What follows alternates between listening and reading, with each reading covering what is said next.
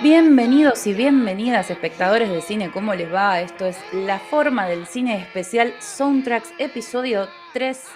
Estamos en la década del 2000 y me está acompañando del otro lado, eh, colega, eh, mi nuevo amigo, Víctor, que va a levantar un mal día, lo va a dar vuelta, acompañándome en este episodio. ¿Cómo estás, Víctor?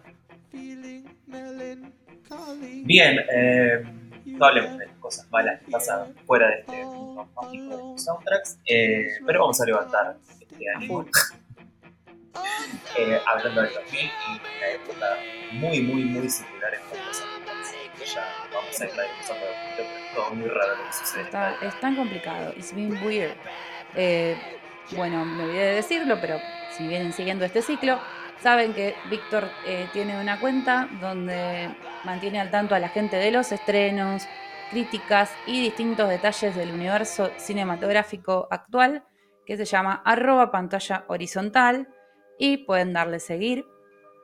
Y también nos pueden seguir a nosotras, que hace mucho no lo decimos, arroba sin plata ni forma. La forma del cine es un segmento de eh, este otro proyecto tan lindo que tenemos hace ya casi un año y medio.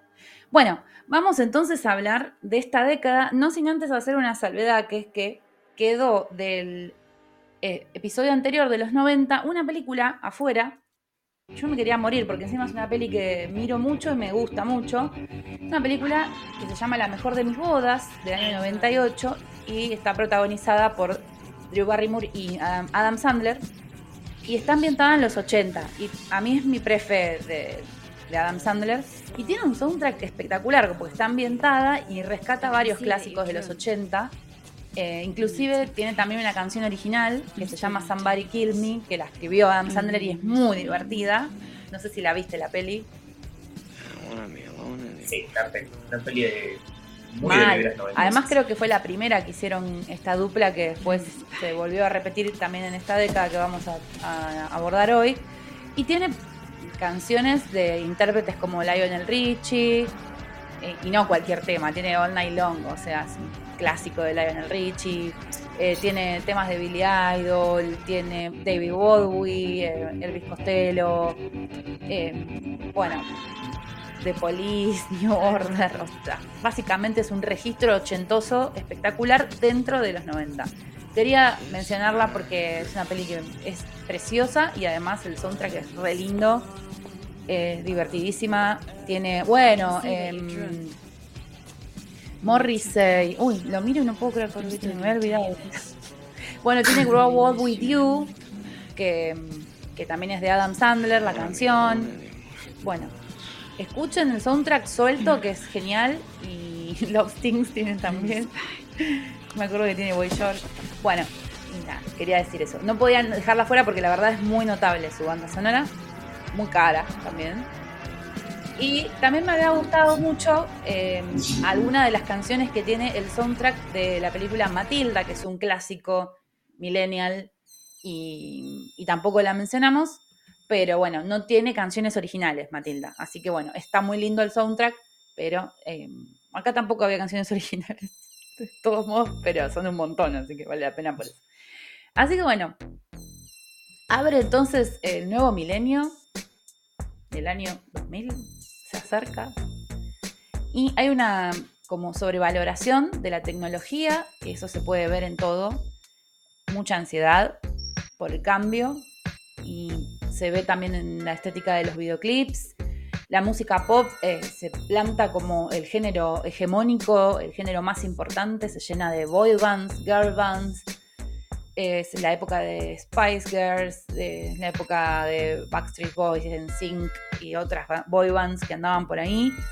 Eh, después también estaban la banda en su momento de Beyond, Destiny Child. Bueno, había muchas, muchos grupos de chicos y chicas. Era la época de las salas medio turbina de chat, con, con, este, esas fotos que se cargaban lento, los CDs, el estallido más, más, más alto de la piratería física. Eh, en la estética eh, estaba muy de moda el color plateado, ¿no? En, todas partes, porque era como que representaba la, la tecnología, los ojos metalizados en las chicas, un sombreado metalizado que si la ven a Britney, a J-Lo, a Shania Twain, las chicas de esa época, todas se pintaban así celeste metalizado, peinados con gel como Trinity en Matrix. Era una época muy particular, con una, con una estética muy puntual que ahora se nota más porque ya pasaron 20 años. O, bueno, por ahí anda, pasaron dos décadas.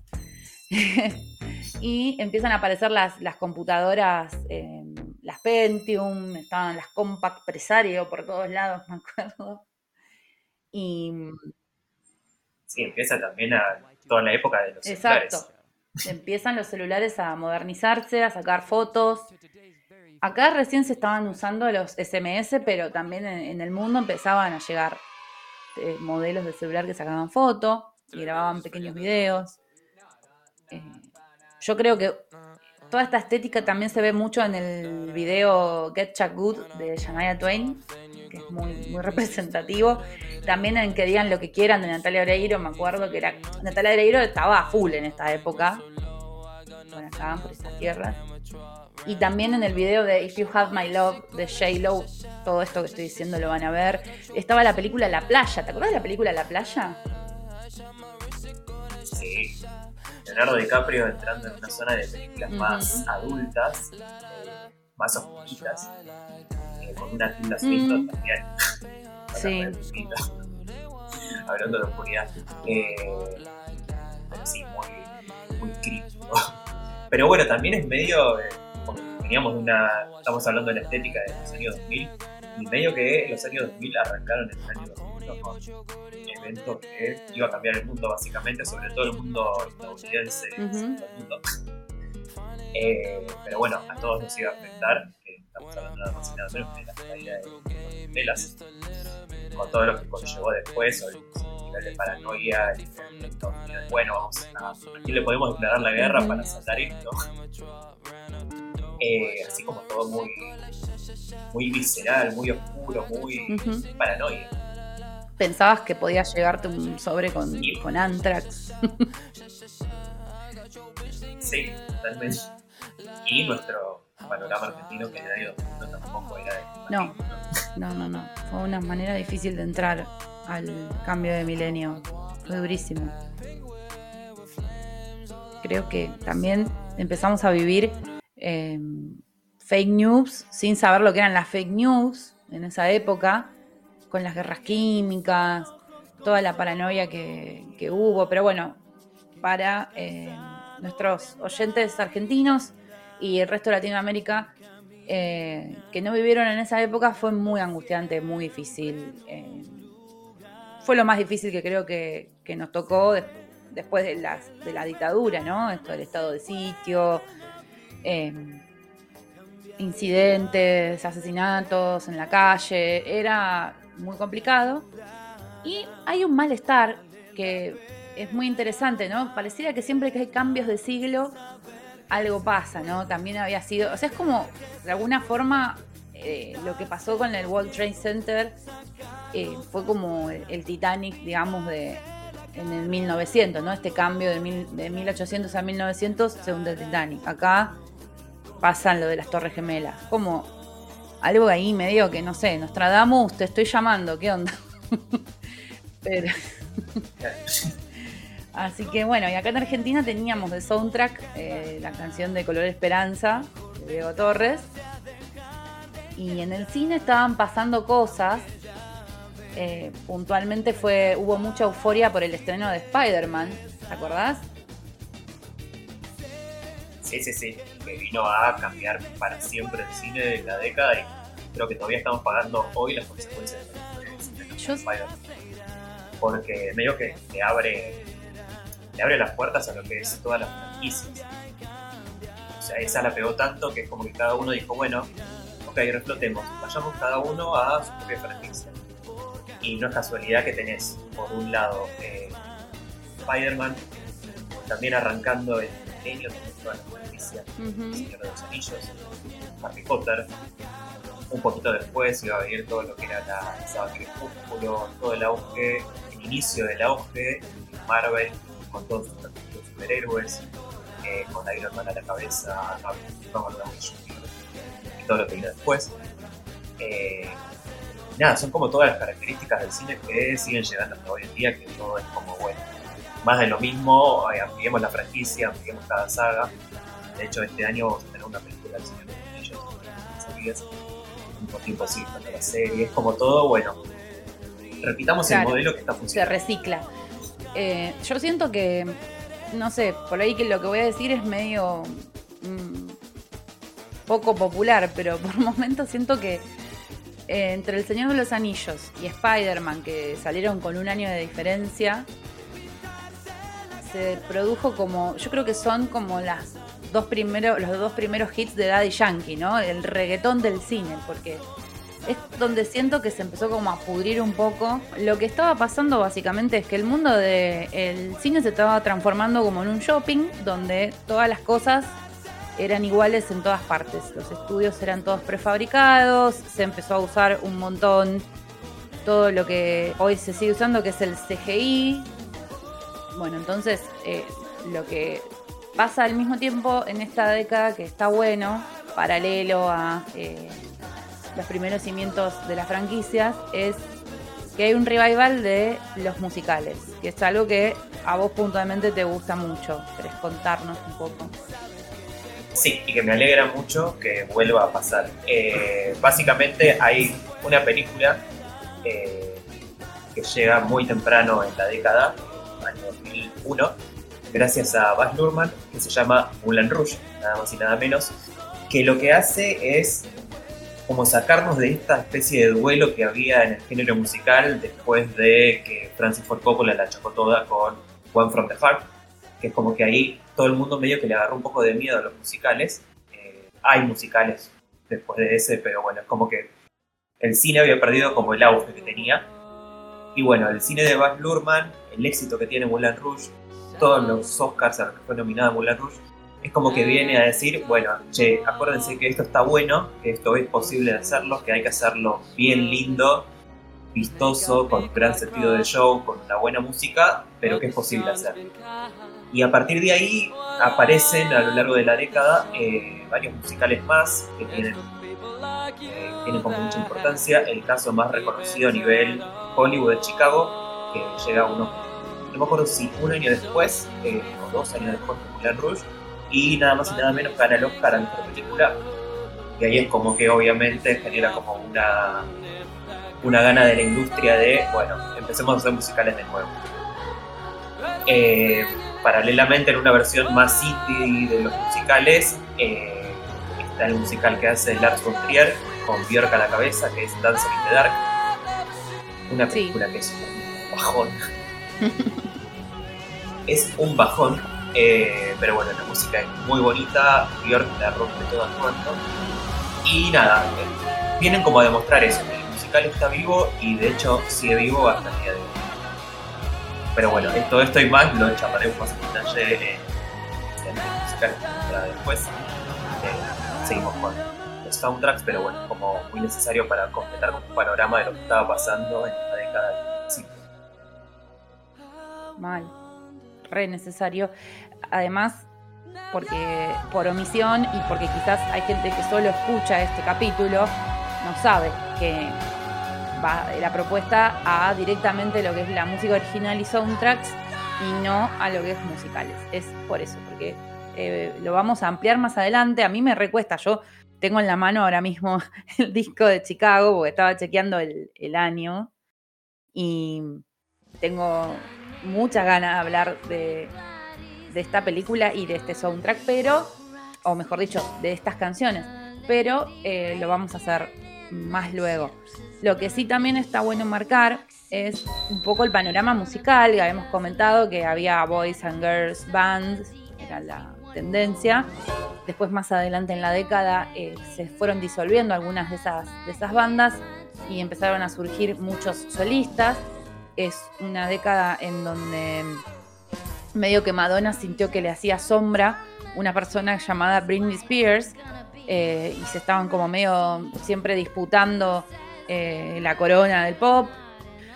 Em, también había muchas angry bands, así como un rock medio enojado, que yo no sé qué género es de rock dentro de los subgéneros, pero era como todo muy post Woodstock 99, Woodstock 99, que viste el documental ese de Netflix de Woodstock, que bueno, esas bandas estuvieron todas ahí, eran bandas como bastante, con una actitud bastante punky, eh, estuvo, o sea, yo hablo de Green Day, eh, de Linkin Park, eh, bueno, Blink, no sé cuánto, todas esas bandas que sonaban, yo nunca las escuché. Me acuerdo que estábamos en, Yo, al vivir en la provincia de Buenos Aires, no en la capital, yo estaba en octavo y noveno en esta época y, me hacía la que sabía cosas de esas bandas porque a los pibes les gustaban esas bandas. A, mí me gustaba Britney.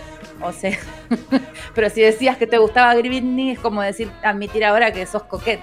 O sea, ahora es una boluda, básicamente. Entonces, eh, yo decía que me gustaba Abril Lavigne y a mí no me gustaba Abril Lavigne. Y así sucesivamente era como todo muy, o eras emo o eras slutty. ¿no? Slutty era como un estilo como medio trolita, entre comillas, que estaba muy de moda, había salido un film que se llamaba 13, donde hay como un registro de época donde las pibas era como que la sexualidad adolescentes había empezado como a eh, sobreexaltar un poco, ¿no? Como estaba un poco exaltada, se usaban las tangas que se, veían por arriba del pantalón jean, había como una cosa como muy de Lolita eh, de moda.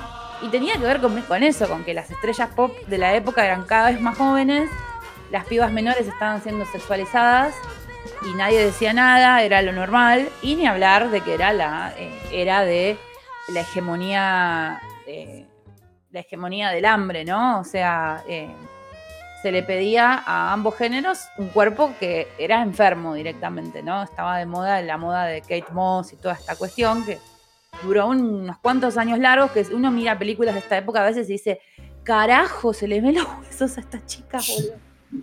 Yo miraba la otra vez los simuladores, las actrices argentinas eran peor que las gringas todavía. Una cosa terrible. Eh, el bajón de todo lo que estamos hablando, ¿no? ¿Mm? El bajón de todo lo que estamos hablando, ¿no? Sí, sí, sí, terrible, terrible. Este, aparte los 90 que los 90 habían sido bastante oscuros por momentos. No para Hollywood, pero bueno, el indie, eh, el under era bastante pesado y ahora es como de alguna manera se polarizó más todavía. El under era más pesado y el pop era más rosa, más bubblegum, más. Eh, así que bueno, ahí es el marco en el que vamos a empezar a charlar. Y eh, musicalmente al principio de la década eh, había ganado Hans Zimmer por el original soundtrack de Gladiador. Creo que lo queríamos marcar para que se vea un poco dónde estaba puesta la vara en lo orquestal, que también lo vamos a tomar en otro episodio, lo decimos por si no nos escuchaste todavía. Y em, por otro lado vamos a hacer obviamente el repaso de lo que estaba pasando con James Bond. ¿Qué, qué estaba pasando con James Bond? Sí, también para marcar como los dos estilos entre la década de la que venimos hablando y la que estamos arrancando. O sea, venimos de una década del 90 que nos había dado tres películas de James Bond, GoldenEye, El Mañana Nunca Muere y El Mundo No Basta, eh, año 95, 97 y 99 respectivamente. Y obviamente cada película de James Bond con su eh, canción original compuesta exclusivamente para la película. Y como para completar el panorama de lo que veníamos de los años 90, en el año 95 para GoldenEye, quien hizo la canción fue nada más y nada menos que Tina Turner. Mientras que en el año 97 ya teníamos a Sheryl Crow y en el año 99 ya pasamos a Garbage. Ya estábamos ahí medio en una transición más para los 2000. Poníamos un poquito más, eh, menos reina diva del pop, un poquito más oscuro. Algo que es medio contradictorio porque en el 2002 ya eh, la película que, que abre la década Bond, digamos, es Die Another Day, que viene con una canción de Madonna. Menos, que es un temazo. Con lo cual ahí recuperamos como la esencia de eh, diva del pop, aunque una Madonna también con algunos tintes medios oscuritos para esta canción. Sí, Madonna empezó como a tratar de, ser más una dirty star, ¿no? Como ponerse un poquito más, más jodida. Y cuando saca American Life, que es el disco que sale al mismo tiempo que sale este disco, de este, este, esta canción original para Bond, las canciones tenían una crítica, eh, un contenido. En contraste con lo que estaban haciendo las chicas del pop, que eran boludeces, básicamente. The Idol, o sea, lo que se ve en The Idol, ¿no? Eh, o quisieron hacer. Esto de, bueno, hablar de, ah, me gusta, ¿no? De sexo. este, claro, esa es la palabra. Entonces ella es como que se dijo, mira, yo acá eh, soy la más poronga del conventillo y eh, quiero que sepan que, mira, el disco que, que puedo hacer. Mientras vos te tirás una víbora encima, boluda. Entonces, eh, creo que Madonna, además después eh, también ella sacó Confessions in the Dance Floor, que es impresionantemente exitoso. Muy bueno. Y bueno, creo que hay que marcar que Madonna estaba en la nota prestigio del pop también. Que esté en, en el disco de James Bond, en el soundtrack de James Bond, tiene, dice mucho de la década, de cómo se para esta década. Sí, y aparte nada más y nada menos que tiene la importancia de que es la última película de James Bond que está protagonizada por Pierce Brosnan. Sí. Ya después, la que sigue, del año 2006, Casino Royale, ya le damos la bienvenida al señor Craig. Y obviamente, Casino Royale también tiene su canción original, pero ya no estamos en divas del pop, sino que nos vamos a una canción que se llama You Know My, you know My Name, interpretada por Chris Cornell de Audioplay. Claro. O sea, ya nos ponemos más border, más a 2000. es verdad, sí. Y completando el panorama de, abanico de películas James Bond durante la década del 2000, tenemos Quantum of Solace eh, del año 2008, que tenía la canción Another Way to Die, cantada por Alicia Keys y Jack White. Qué dupletes, ¿no? Hermoso, hermoso duplo. Eh, The White Stripes, Alicia Keys. O sea, estamos ahí, estamos conviviendo entre, entre las dos tribus, digamos. ¿Viste? Es lo que te digo. O sea, e, eras super emo, super, super darks, o em, te ponías un, un, top y un pantalón ancho y eras super pop. No había un, un término medio. No, es como una década que, nada, lo hablábamos en la previa, pero para ya decirlo, eh, es una una década que es como que cada una hace su propio compilado de canciones, como que no hay una identidad marcada per se, sino que es todo, bueno, tomamos un poquito de acá, tomamos un poquito de acá, tomamos un poquito de acá, y de ese pastiche emocional y de estilos, como que salen el 90% de los soundtracks de esta década. Es terrible porque genera caos eso, o sea...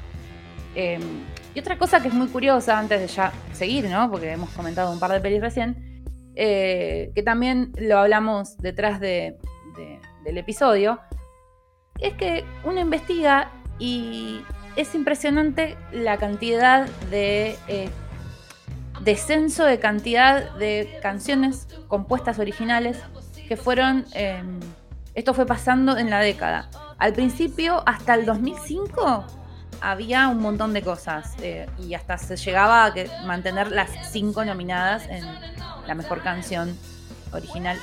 estoy hablando del premio de la academia, ¿no? Y luego eso llegó a, por ejemplo, creo que en el año 2007 estaban nominadas dos canciones. Hubo años donde Disney brilló por su ausencia. Em, muchísima pobreza en lo que es la composición, ¿no? de golpe es como si los 90 y los principios de los 2000, sobre todo los 90, hubiese sido un, pico que luego de descender nunca más volvió a ascender, ni remotamente cerca. Eh, sobre todo que nosotros venimos haciendo la revisión, por si no escucharon los episodios, de los 80 y los 90 y se nota un montón. O sea, venís de, Let the River Run, de I Will Always Love You, a Die Another Day. O sea, hay un. como empieza la cosa, por más que la queremos un montón a Madonna y es un temardo, Así empezó la década. Los siguientes 20 años, ahora vamos a hablar de los primeros 10, pero la cosa empezó a ser cada vez más pobretona. Eh, sí, como que falta mucho lo que es canción original. Eh, falta falta creatividad ahí, es como todo más reciclado, más cover de otras cosas o versiones, o recuperar la música de los 70, 80, 90. Claro, todo es como una, también hay mucho de eso, ¿no? Como mucho remasterización. En lo que es la, en la música, me acuerdo que lo que era la música electrónica, había mucho sampleado, se había sampleado el, soundtrack de Flashdance. Eh, me acuerdo que el sampleo es un reciclado, o sea, por más que te cope, eh, claro, te copie un DJ, eh, es un, sampleo, no es un invento nada de nada, es un mix.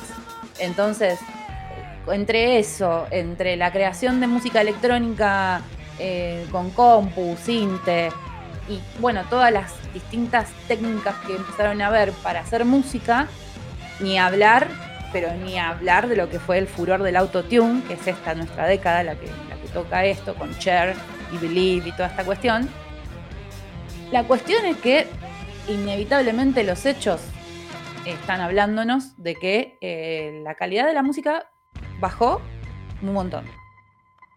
y esto de tener la artesanía del compositor, yo creo que la que está como la piba que viene entrando en esa y que está rescatando esa esencia hoy por hoy es Billie Eilish.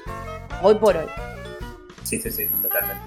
Les puede no gustar, pero la piba se sienta a componer para series, para, para películas.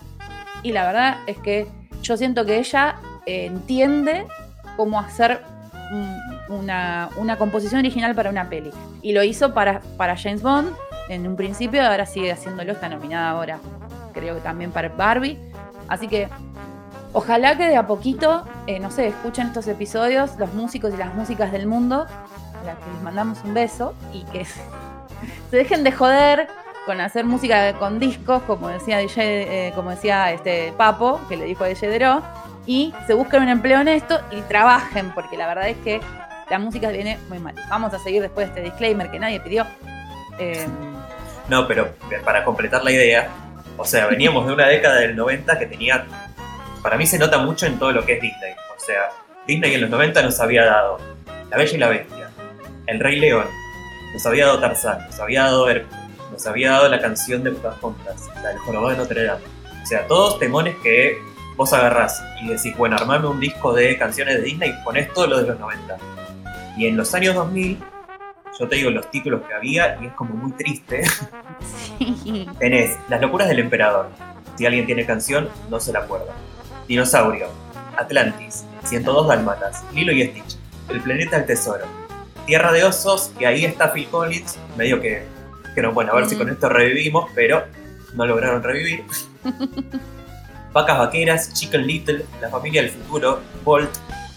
O sea, Disney en esta década no fundió de casualidad solamente porque se agarró de Pixar y metió unos exitazos, pero a los que le faltan una presencia musical, eh, porque es la década de Buscando a Nemo, Los Increíbles, Cars, Ratatouille, Up, eh, nada, todos peliculones sí, pero le falta ahí como un espíritu de soundtrack. Mal. Lo que pasa es que pusieron mucho el foco en en las técnicas 3D y no en, la artesanía. Eso es lo que te digo, o sea, es como van desplazando, la, es tan básico como decir, la máquina desplaza al hombre, ¿no? La boludez más remotamente boluda que se pueda decir, pero es así. Y creo que em, de a poquito lo están. Yo creo que después de Frozen en adelante empezaron como decir, che, mirá, Frozen tenía eh, estaba dibujada medio tradicional, medio acuarelita, loco. Cantó esta piba Tini y mirá qué bien que no fue. Y sí, amigo, eso funciona. Ponete media pila, el Disney. Este. El Disney chévere. Claro. Así que creo que bueno, de a poquito fue como, fíjate como también pasó con Encanto, con Coco, que estos últimos años, pero ya lo veremos. Vamos Es que sí son donde lo van pegando, porque por ejemplo, Lilo y Stitch tenía música, pero incluso la música que tenía era como que agarraba eh, canciones de Elvis, o sea, estamos apelando a la nostalgia, y les metía ahí unas reversiones. De hecho, Lilo y Stitch tenía la reversión acá de, no me acuerdo cómo era el nombre argentino que le habían dado, eh, que lo interpretaba Bandana, pero que era una versión en español de la canción del Muero de amor por ti. Gracias. el video Las Bandanas, me acuerdo porque amaba la canción. Sí, es muy bonita la versión que había hecho Bandana de, y la otra la había hecho 18 Internacionalmente.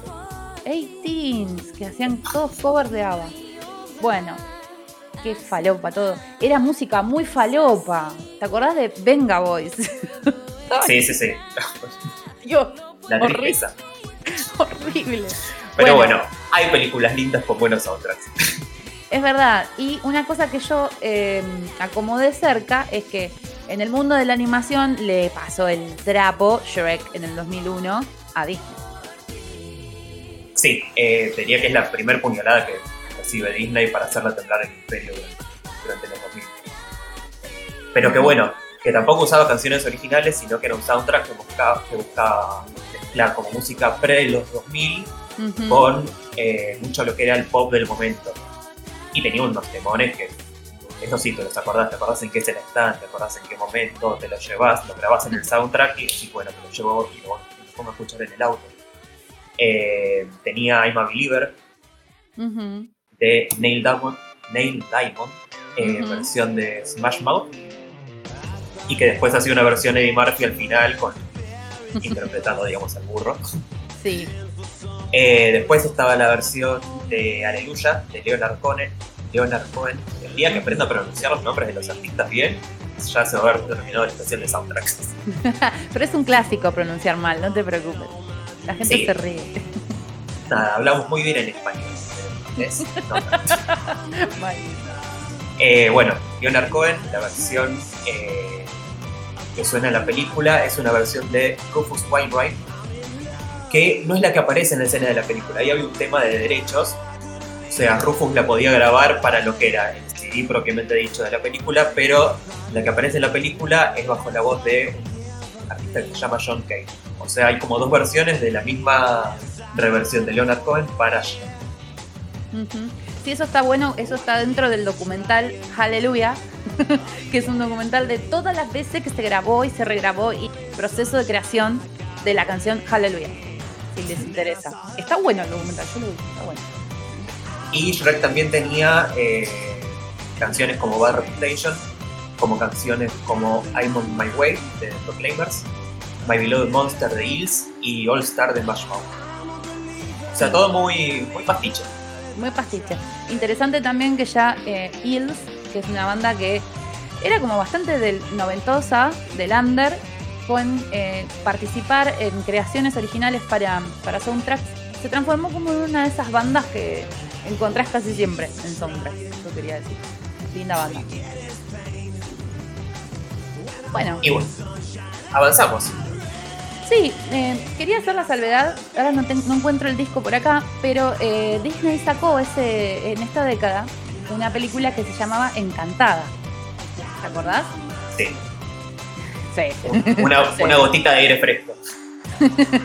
sí, en el 2007 saca eh, esta película con Amy Adams y el, el, chabón de Grey's Anatomy, que nunca me acuerdo cómo se llama, que no es un musical, pero le pegan el palo. Es una película de Disney que tiene partes animadas y casi todos en live action. O sea, el chiste es una princesa que sale del mundo de las princesas y se mete en, New York como alrededor de mil películas más que pasa lo mismo, pero esta vez es princesa.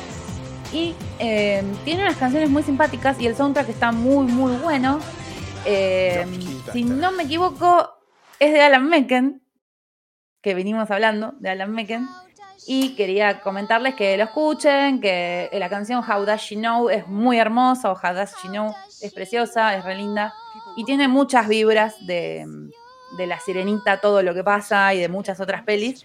Porque esta es una de esas pelis con easter eggs, como les pasa ahora con Wish también, si la van a ver, que van a encontrar easter eggs como, como, así como pistitas y referencias de Disney a sí mismo, ¿no? Este Disney meta referencial. Así que es un muy lindo soundtrack. Hay una segunda parte de esta película de Encantada, pero no es tan buena. Eh, pueden olvidarse de que está. También está Susan Sarandon, está Indina Metzel, que Indina Metzel después es la que va a cantar años más tarde, o ahí nomás, de Frozen, ya ni me acuerdo. Así que bueno, nada, linda película, quería decir.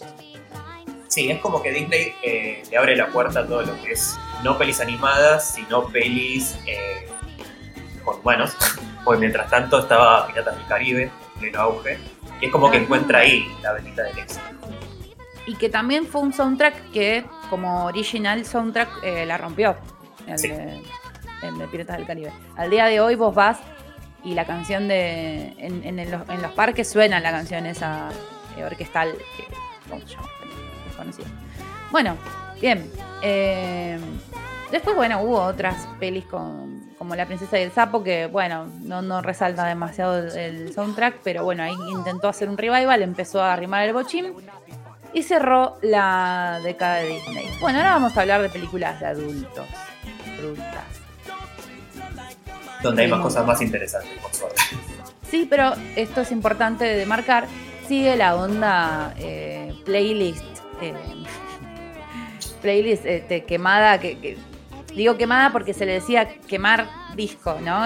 Quemaste un disco era, hiciste tu propio compilado, ¿no? En, tu, en tu compu, con tu lectora amadora.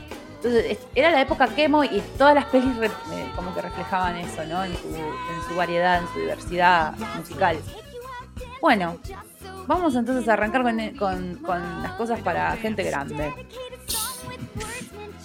Y yo tengo para abrir una película que su esencia es la música, y es el pico de un director que admiramos un montón, que es el señor Cameron Crowe. Vamos a empezar entonces esta década con un peliculón que es Casi Famosos y te voy a dejar a vos hablar porque te babeás con Cameron Crowe. no, ¿sabes qué? Estoy completamente indignado que ninguna plataforma oficial la tenga.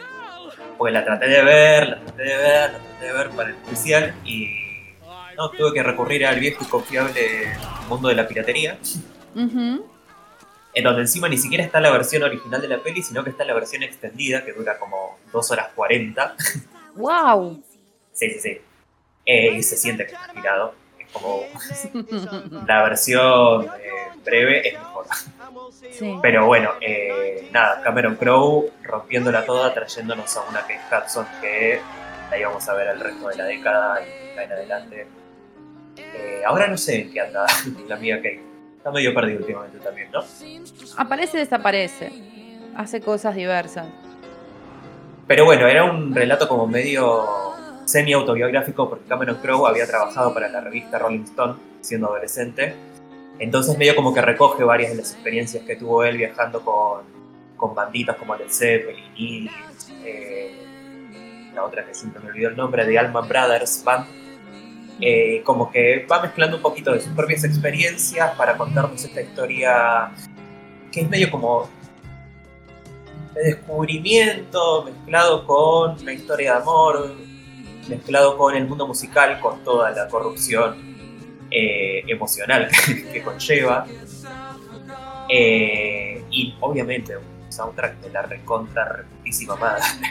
Sí que es lo que bueno uno podría esperar de Cameron Crowe, que ya venía desde la década de los 90 dando buenos soundtracks, y en el 2000 es como que agarró su propio compilado de, artistas que le gustaban y lo tiró todo en esta película, en el soundtrack extraordinario. Sí, y en la misma década después va a sacar Elizabeth Town, que es una peli que siempre digo pasó inadvertida y también tiene un soundtrack, soundtrack increíble. No quiero volver a hablar de Elizabeth Town porque ya hablé un montón de ya hablé, creo que en Lake Camino Face o algo así hablé, no me acuerdo.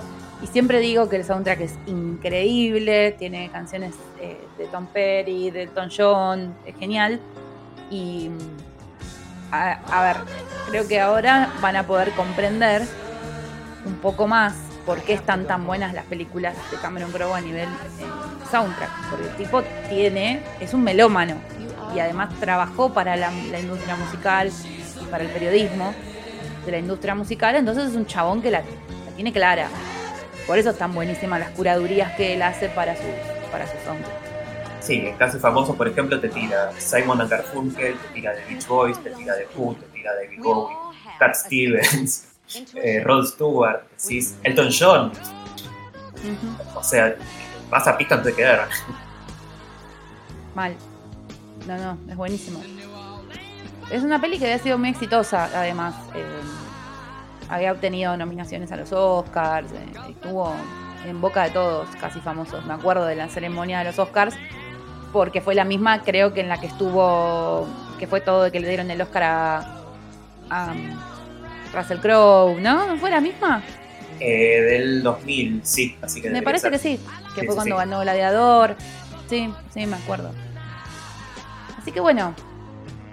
Pero bueno, arrancamos con la década de los compilados. A full. Sí, sí, sí. Bueno, después un poquito más abajo, em, y ya como para ir comentándoles que va, a salir bastante sobre este género que es la comedia, porque si bien em, esta película que recién mencionamos, Casi Famosos, es, medio dramedy, ante todo hay, hay, pases de comedia, hay situaciones que son chistosas, medio camino page, ¿no? Por momentos. Eh, y yo siento, no sé si, no lo leí en ningún lado, pero por, por la cantidad de títulos que hubo publicados, em, publicados, perdón, estrenados, eh, que fue una década muy fuerte para la comedia en sí. La comedia disparatada, la comedia romántica, la comedia de enredos, todas esas comedias que había en los 80 que eran como más eh, inocentonas, o las de los 90 con Leslie Nielsen. Yo siento que en los, en los, en los 2000 vinieron estas comedias que eran como más desopilantes, ¿no? Con un humor a veces medio verde, medio picante. Eh, depende quién, de quién fuera, ¿no? Si era una de, de Adam Sandler, eran por ahí más picante que si era una de Ben Stiller, pero fue como una, o sea, una década donde estos nombres, Jim Carrey, Jim Carrey yo siento que igual acá ya estaba de capa caída en esta década, fue más de los 90. De hecho, dejamos afuera la, máscara, que tenía muy buen soundtrack, eh, eso lo marqué por ahí estaba bueno el soundtrack de La Máscara, era divertido también, pero bueno, no había muchas canciones originales, fue lo eh, entonces, varias de esas películas, varias de esas comedias falopa, van a encontrarlas en nuestra selección de hoy, porque los artistas hacían canciones para, o bueno, los soundtracks eran notables. Eh, ese es el caso de una película que, como la que vamos a mencionar ahora, que es Zulander. Y que la dirige Ben Stiller, que la protagoniza Ben Stiller. Eh, también está llena de cameos esta película, incluyéndolo a Bowie, sí, y eh, digamos su coprotagonista es eh, Owen Wilson. Yo creo que es una de las comedias con el humor más inteligente que de la época, porque después las demás eran como más falopa el humor. Este era un humor bastante absurdo y divertido e inteligente. y Suena muchas veces Relax, una versión medio sampleada que habían hecho los NSYNC, creo. ¿Eran los NSYNC? Tiene tres versiones Relax esta película. ¿Ah, sí? Sí. A ver, tiene, una, tiene una de Limp Bizkit. Mm. Tiene una de Power Man 5000 eh, y de Frankie Goes to Hollywood.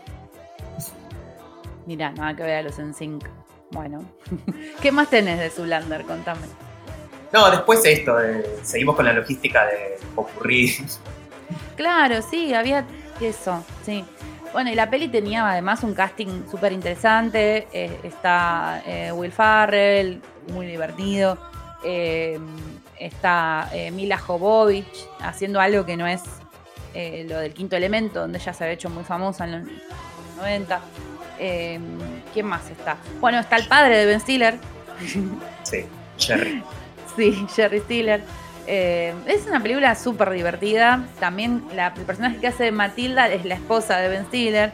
O sea, estas cosas que hacían los comediantes, y los comediantes en general siguen haciendo esas cosas de meter a laburar a su familia, a sus amigos, son amigos entre ellos. A veces hay chistes internos y guiños internos que nosotros como espectadores no entendemos. qué sé yo, Zulander a mí me parece una maravilla de película. Y tiene más cameos aparte de David Bowie. Eh, aparece Donald Trump, eh, aparece Donatella Versace. Eh, ¿Quién más estaba? El de la momia. Eh, el pelado de la momia. no me acuerdo el nombre. el pelado de la momia. Sí, era muy exitosa la momia en esta década. Había sido Brendan, era la década de Brendan Fraser. Claro. antes de que la gente lo recicle el año pasado con la ballena. Chabón había sacado La Momia, George de la Selva, El Diablo con el Diablo, todas estas cosas. Y. ah, Billy Zane, ahí está. Hay un cameo a Billy Zane. Eh, hay muchos cameos. sí, después estaban los, los, del mundo de la moda, tipo Donatella Versace, Claudia Schiffer, eh, mm. Karl Lagerfeld. Sí, sí, Creo sí, que es verdad. Estaba Victoria Beckham, me parece también. Sí, sí, sí, sí. Están todos, están todos. To- todas eh, como aparte caras de la época, de la época y de la vanidad. Y era una clara crítica a esto que hace unos minutos dijimos, que la tendencia era la delgadez extrema. No al pedo está el chiste de, Matilda diciéndole a Derek eh, lo de la bulimia. Soy, soy bulímica. Y él le dice, You can read minds. Yo te juro que me acuerdo y lloro de la risa. O sea, me causa mucha gracia. Y cuando ella dice, no, no. Y el chabón que le es gracioso cuando el chabón le dice, pero todos hacemos eso. Sí, sí, sí, tipo, bueno. Estamos en los ¿Es 2000, dale. normal? Muy duro ese humor, che. O sea, Sí, sí, se pero ofende todo. no, ahora eso no se podría decir directamente. No, la censura Cancelado no. Ben Stiller. Cancelado, claro, cancelado. en sí. Así que bueno, Zulander, una gran película, una gran comedia y con, con música también de registro de época. Y Bueno. está por venir una comedia que vos desde el episodio anterior que querías hablar cuando yo dije la palabra Aerosmith, I don't want to think. que yo me acuerdo que vos querías hablar de cierta película que está esta. Exacto, en el año 2002 sale esta película que se llama La cosa más dulce. Y es una película protagonizada por Cameron Díaz, está también Cristina Applegate y Selma Blair. Y son tres amigas que andan de reviente. Y eh, bueno, Cristina, que es la protagonista, eh, está triste, está de duelo y eh, una noche conoce a, a un chico y se obsesiona con el pibe y lo vuelve loco, es todo muy gracioso. Y hay una escena de una felatio, una felatio que sale mal, a un chabón que está disfrazado de muñeco y le cantan la canción a Don't, Wanna Miss a Thing de Aerosmith en coro en un shopping para que a la mina se le destrabe la boca de... O sea, es muy, es, es muy chabacano todo. Eh, Aparte, es, es una escena. Ay, perdón. Eh, trauma de la infancia. Yo esta peli la vi con mis padres. ¡No! Lo peor que te puede pasar. No es la película más cómoda para ver con tus padres porque está esta escena y después está la canción. eh, estaban en un restaurante que era la canción de. eh, Sí, ¿Cómo era sí, sí. Es una, es una versión libre de Too Sexy. ¿Te acordás de Too Sexy? Sí. I'm Eh, Too Sexy. Your penis. sí, Your penis is so big. Y que empiezan a decir, too big to fit in here. Too big Exactamente. to fit in here. Y, sí, sí, sí. Empiezan a cantar eh, en un restaurante. eh, la canción del pene, básicamente, es la traducción. Eh, y eh, en Argentina se pudo ver, pero los gringos no. Ah, los gringos se lo recortaron eso, porque son medio cabeza de termo. Sí, sí, son sí, tres chicas cantando que les gustan los penes, qué sé yo, raro, era raro. Sí, se suma una señora grande también. Es como todo muy. Muy raro. Es como la antítesis de la canción de la boda de mi mejor amigo cuando todos cantan a la par. Bueno, esto con una versión de. Exacto, es- sí, sí, sí, pene. opuesto, el oxímoron, totalmente, sí, sí, sí. Además toda la clase, toda la, la gala que tiene esa escena, la prolijidad, esto es todo lo opuesto. O sea, es, bueno, la, creo que la, la comedia que un poco, la comedia americana que un poco representa toda esta chabacanería y este mal gusto es Loco por Mary. Eh, si bien no voy a hablar de la música de Loco por Mary, seguro algún tema de la época hay ahí. eh, quiero decir que ese es el estilo de comedias que estaba de moda. eh, y junto con Loco por Mary, títulos que salieron en la década como eh, Los Rompebodas, Mi novia Polly, Los Fockers 1, Los Fockers 2. eh, y era un humor que no sé si ahora tiene el mismo efecto. Eh, había mucho, mucho humor físico también, ¿no? Como mucho Ben Stiller cayéndose de un tejado, mucho. eh, no sé, tengo ese recuerdo, ¿no? Sí, es que también a la par estaba tipo American Pie 2, American Pie 3, o sea, todo muy Scary Movie. Scary Movie. Sí, Scary todo Movie, sí. con un humor que no sé ahora si sobreviviría. Es más, creo que directamente es como que se autocancelan, como bueno, no, ni siquiera lo intentemos porque nos van a cancelar. Sí, sí, sí, yo creo que con, con lo que fue la película eh, Dumb and Dumber, Tonto y Retonto, la... me olvidé el nombre del director, que es los que dirigieron Green Book, creo, si no me equivoco. Eh, los Farrell. Los Farrell. Farrelly, ¿no? Farrell. Farrelly, claro. Esa peli me parece que fue como un pico de ese estilo de humor y, y a partir de ahí es como que la comedia americana siguió.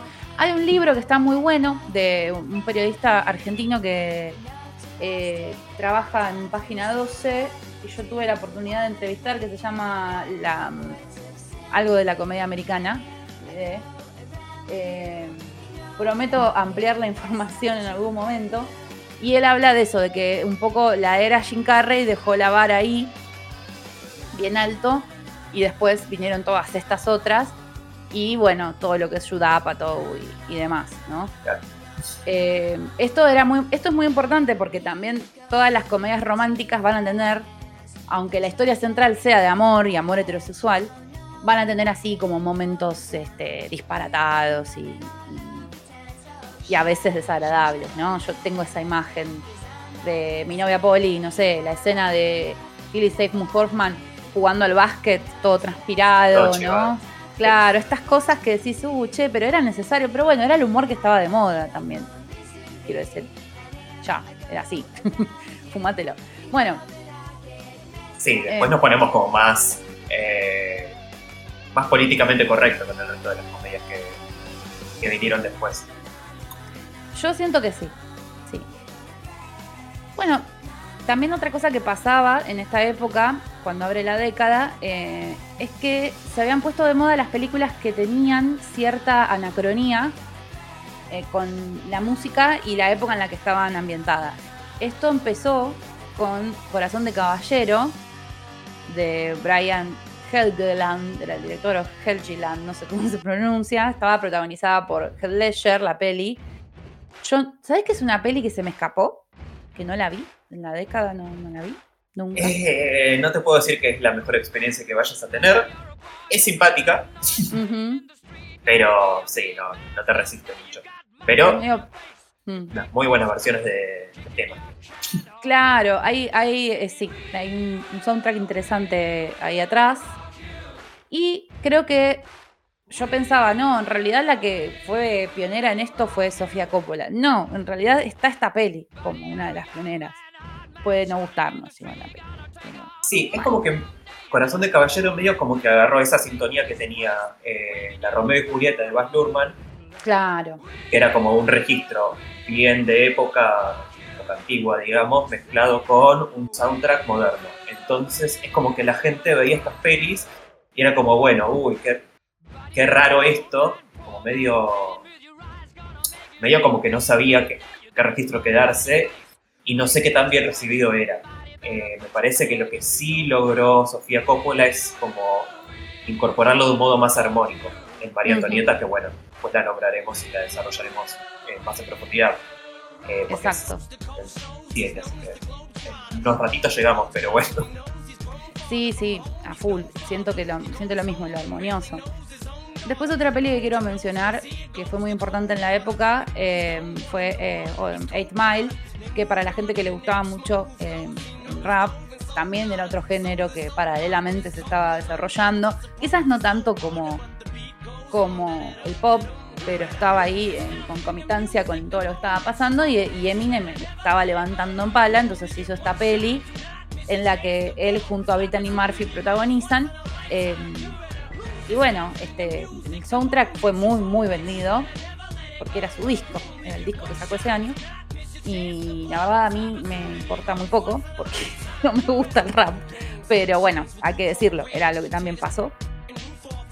Sí, sí, que existió, existió. Que existió, existió. Yo no creo en brujas, pero que las hay, las hay. eh, Donnie Darko es otra de las pelis que quiero mencionar. Esto es todo apertura de década. ¿Qué película, señoras y señores? Una que también la nombramos cada vez que podemos, ¿no? Uf, para todo sirve. Entra en todo, todos los especiales entran. Exacto. La hemos mencionado, está protagonizada eh, por el exnovio de Taylor Swift, Jake Gyllenhaal, que lo queremos un montón igual. Eh, nada, mentira. Eh, nada, acá está muy bien él y mm, tiene un soundtrack que la verdad yo quedé fascinada con las versiones de Mad World que tiene, que es esta canción de Tear for Fears. Y también me gusta mucho eh, The Killing Moon de Echo and the Bunnyman. y bueno, Love Will Tear Us Apart de Joy Division. bueno, hay, hay hay un montón de canciones que están re buenas y que están versionadas. Eh, esta peli de Richard Kelly, que después hizo un par de pelis más, pero que pero ninguna le tocó ni los pies a esta. Eh, yo las he visto de box y todo eso, pero no, no, no, me, gustaron tanto. Eh, así que sí, también hay música de Pantera ahí adentro, Charge, qué sé yo. Hay, hay muchas cosas en ese son. Está buenísimo. Y ahora deberíamos ponernos un poquito más luminosos para salir de Donnie Darko y Eminem. a ver. Yo le daría la bienvenida a lo que son las romcoms de esta década. Uh. Que tiene unos. Tiene unos lindos títulos. No sé si hay como un icono tan, tan marcado, digamos, como lo que era en la década de los 90. Eh, Julia Roberts o Meg Ryan. Pero tiene lindos títulos. Hay cositas para marcar. Eh, la que medio como que vino en un momento a recoger el guante y querer imponerse como, como la chica de las comedias románticas fue Kate Hudson, que la nombramos antes en Casos Famosos, y medio que aprovechó como ese auge para intentar convertirse, no sé si lo ha logrado, pero bueno, nos dio un título muy lindo como... Ah, se me fue el nombre. ¿Cómo perder un hombre en 10 días? ¿Cómo perder un hombre en 10 días? Exactamente. Con Matthew McConaughey cuando hacía películas 20, antes de convertirse en el actor serio y respetado que convirtió después de Dallas Fires. Sí. Eh, pero bueno, esta peli, Cómo perder un hombre en 10 días de Donald Petrie, que era del año 3, eh, tenía un lindo, un lindo uso de las músicas, también reciclando canciones viejas. La más recordada dentro de la peli es Yours of Pain de Carly Simon, que suena dos veces. Primero suena en una cita que tienen ellos, que ella se la hace escuchar a él y bueno, tienen un momentito lindo ahí. Entonces después la peli lo que hace es recoger esa misma canción y usarla al final como si fuera escena del clímax, que es el momento en el que se descubre, ambos descubren el engaño que el otro estaba haciendo, porque cada uno era como que tenía una apuesta eh, él tenía 10 días para enamorarla a ella y ella tenía 10 días para enamorarlo a él, cada uno por distintos motivos. Eh, y bueno, llegado al final, como que se descubre justamente cada uno el engaño, como que se sienten usados y usan una, una versión medio karaoke eh, de Yours of Bane que cantan ellos dos, medio como recriminándose cosas y es una escena muy, muy simpática. Y también lo que me gusta mucho de esta escena es que en esta canción están haciendo, quien toca el piano es Marvin Hamich, que era como un evento donde estaba esta escena, y lo habían convocado a él como para tocar canciones de él, Marvin Hamich, que es un creador de bandas de sonido como por ejemplo La decisión de Sophie, El espejo tiene dos caras, eh, La espía que me amó, a Line, o sea, como que tiene una banda de sonido como muy singular de él, y le dicen, che Marvin, ¿te tocas esta canción de Carly Simon? Y Marvin lo que agarra y dice, pero no es una canción mía. es, como, un gag muy chiquito y muy lindo, pero bueno, como que apela medio a esto, al reciclaje que hace la década de canciones icónicas y clásicas para reversionarlas. Y, y después la peli también tiene como otros temitas lindos, eh, como Kiss Me, Feels Like Home, Somebody Like You de Keith Urban, eh, Follow You Down de Jim Blossoms, tiene también un momentito en el que suena My Heart Will Go On de Celine Dion, eh, porque los personajes van a ver a Celine Dion eh, y nada, a la salida es como que suena esa canción, nada, como todo muy chiquito, pero bueno, como también creando un registro de, de décadas. Nada, una peli como que me parece que está bien, como medio romántica, me parece que cumple. Bueno, es la, la, que dejó además ese, ese alquilado que usa el pibe, te lo resumo, el Patrañas. Claro. Eh, sí, ah, yo la vi una sola vez, no me acordaba y la verdad que todos este, estos datos me encantaron. Buenísimo, lo voy a tener en cuenta. Y después del año 2003 terminaba en época navideña con otra gran, gran, gran eh, película romántica, más coral, que se repite todas las navidades, que es Love Actually de Richard Curtis. Sí, acá tengo el disco en la mano. Richard Curtis, guionista de La Hill, de Jones, Cuatro bodas y un funeral, o sea, un señor de, las comedias románticas. Eh, un elencazo. Tremendo. Insuperable. Un elencazo y un soundtrackazo. Como es un soundtrack súper ambicioso. Quería decir que además son todos actores que estaban en edad muy madura, en buenos momentos en su carrera también. Eh, antes de que los cancelen a muchos, sobre todo a Hugh, Grant.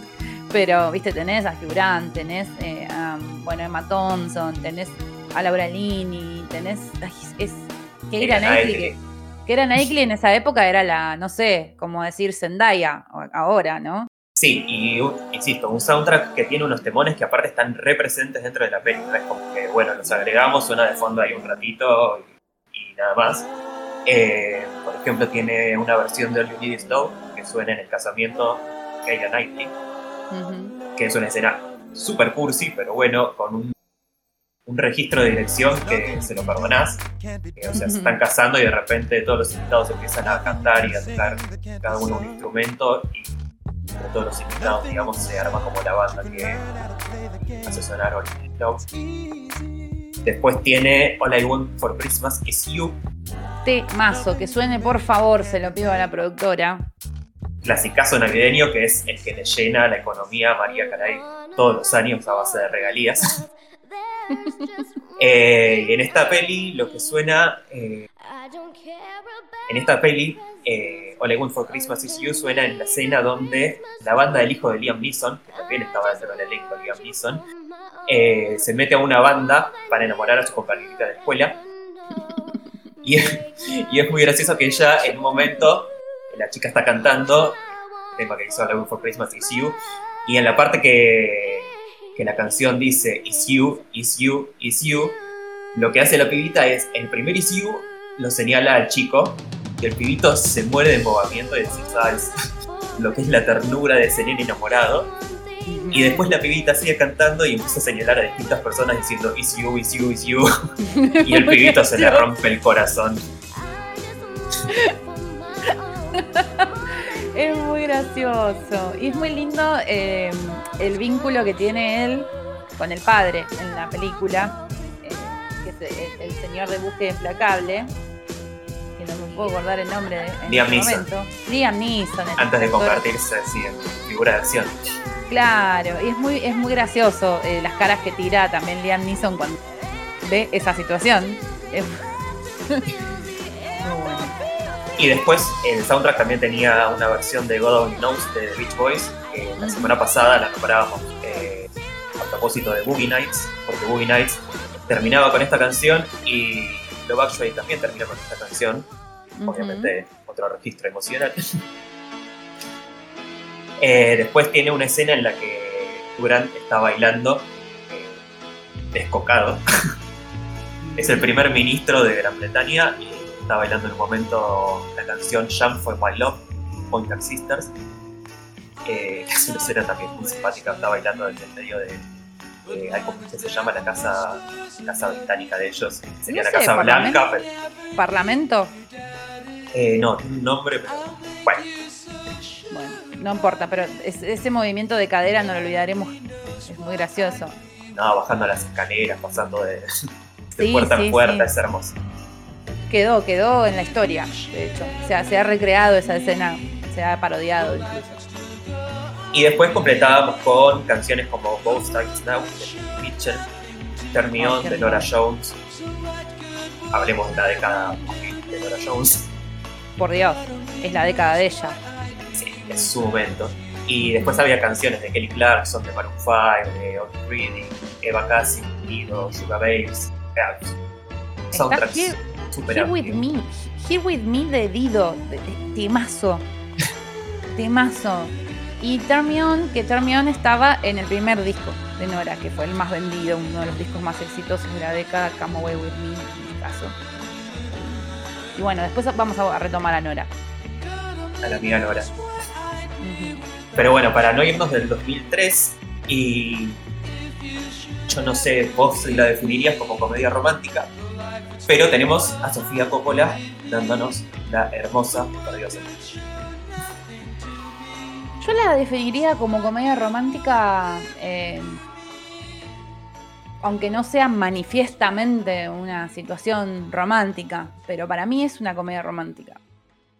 Del año 2013, o sea, seguimos en el mismo año y volvemos de nuevo a la dinámica de canciones, eh, canciones más viejitas que Sofía las agarra, reversiona en realidad no las reversiona, acá las usa para las escenas, principalmente las del karaoke, que tienen tres grandes temas. Uno, Classic Pockets de The que es el que canta ella, eh, y después tiene los dos que interpreta el gran pop, eh, que son What's So Funny About Peace, No One Understanding, una canción del año 1974, eh, que originalmente es de Nick Lowe, pero después la popularizó Elvis Costello y que también tiene una versión en el guardaespaldas, esta canción, como para seguir conectando los 90 y, los 2000.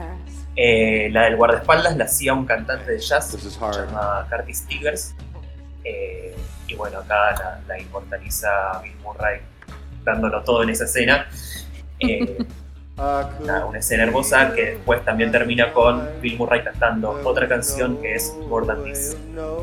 Sí, que yo nunca más escuché la versión de Roxy Music, que es la original, porque la que tengo y la que me gusta, bueno, la que tengo. En esa época escuchábamos música en eh, reproductores de MP3 también, Yo tenía, me había descargado pirata, la de, que por favor la ponga, Lucía, por favor, pone la ahí. Eh, la versión de, de Bill, que es muy gracioso porque él es como que lo canta tan tan desanimada la Sí, sí. Ay, confía. gracioso. Entre el pedo, la melancolía, la depresión, la crisis de los. Es fascinante. Es fascinante. Como algo tan simple como. Hay muchas escenas de karaoke. Uno que mira tantos cines sabe que hay mucho ya hecho. Pero a mí, particularmente, es la película con karaoke que más me gusta, donde creo que más logrado está la personalidad de cada uno dicha con una canción eh, en un karaoke, ¿no? Eh, incluso la versión, perdón que me estoy, te estoy como pisando, pero Brass Pocket, la que canta Scarlett, me parece que es una canción que le queda muy bien a ella. Eh, también por lo que era como sex symbol en la década de Scarlett, ¿no? Sí, sí, sí. Aparte, el, como el diálogo que tiene la letra de la canción con el momento de ellos. O sea, voy, voy a hacer que me prestes atención. y Bill Murray la mira y dice, sí, no hace falta, ya está. Carla Johansson, tenés una peluca rosa hermosa. no hace falta ni que lo cante. claro. Además eso, es una década donde hay dos chicas muy famosas usando pelucas rosas. En, eh, o sea, esto hay que decirlo. También lo vamos a ver en Natalie Portman en Closer y acá está eh, Scarlett, que ah, son cosas que también venimos de una década donde estaba de moda ese corte carré por Chicago, o sea, en, cine quiero decir, estaba de moda, no en la vida real. Entonces está interesante eh, esa versión. Hay como una cosa medio como... Eh, no, no es perversa, pero sí como esta cosa, ¿no? De la mujer con peluca, que, que tiene cierto erotismo, ¿no? Le da un erotismo tenga Scarlett esa peluca cuando canta. Y completando el panorama musical de, la peli, eh, la peli tiene también KDR, que son los responsables de eh, es una dupla y también iban a aparecer después, cuando la nombremos, en María Siempre están, siempre colaboran con ella, es una banda hermosa.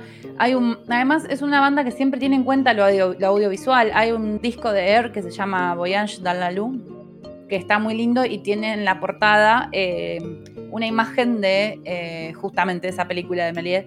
Y nada, es una linda banda, si la quieren escuchar, recomendamos. Bueno, y después de tener este momento de eh, películas luminosas, vamos a seguir con una película bastante luminosa, bastante importante de la década, porque obtuvo muchas nominaciones incluso ganó mejor original soundtrack, no soundtrack. o sea, lo que es la parte instrumental de la película ganó en los Oscars, que es la película Frida. Es una película que yo creo que puso un poco eh, de moda, o empezó la moda esta de, que Frida, la pintora, sea eh, un, un ícono ¿no? como feminista.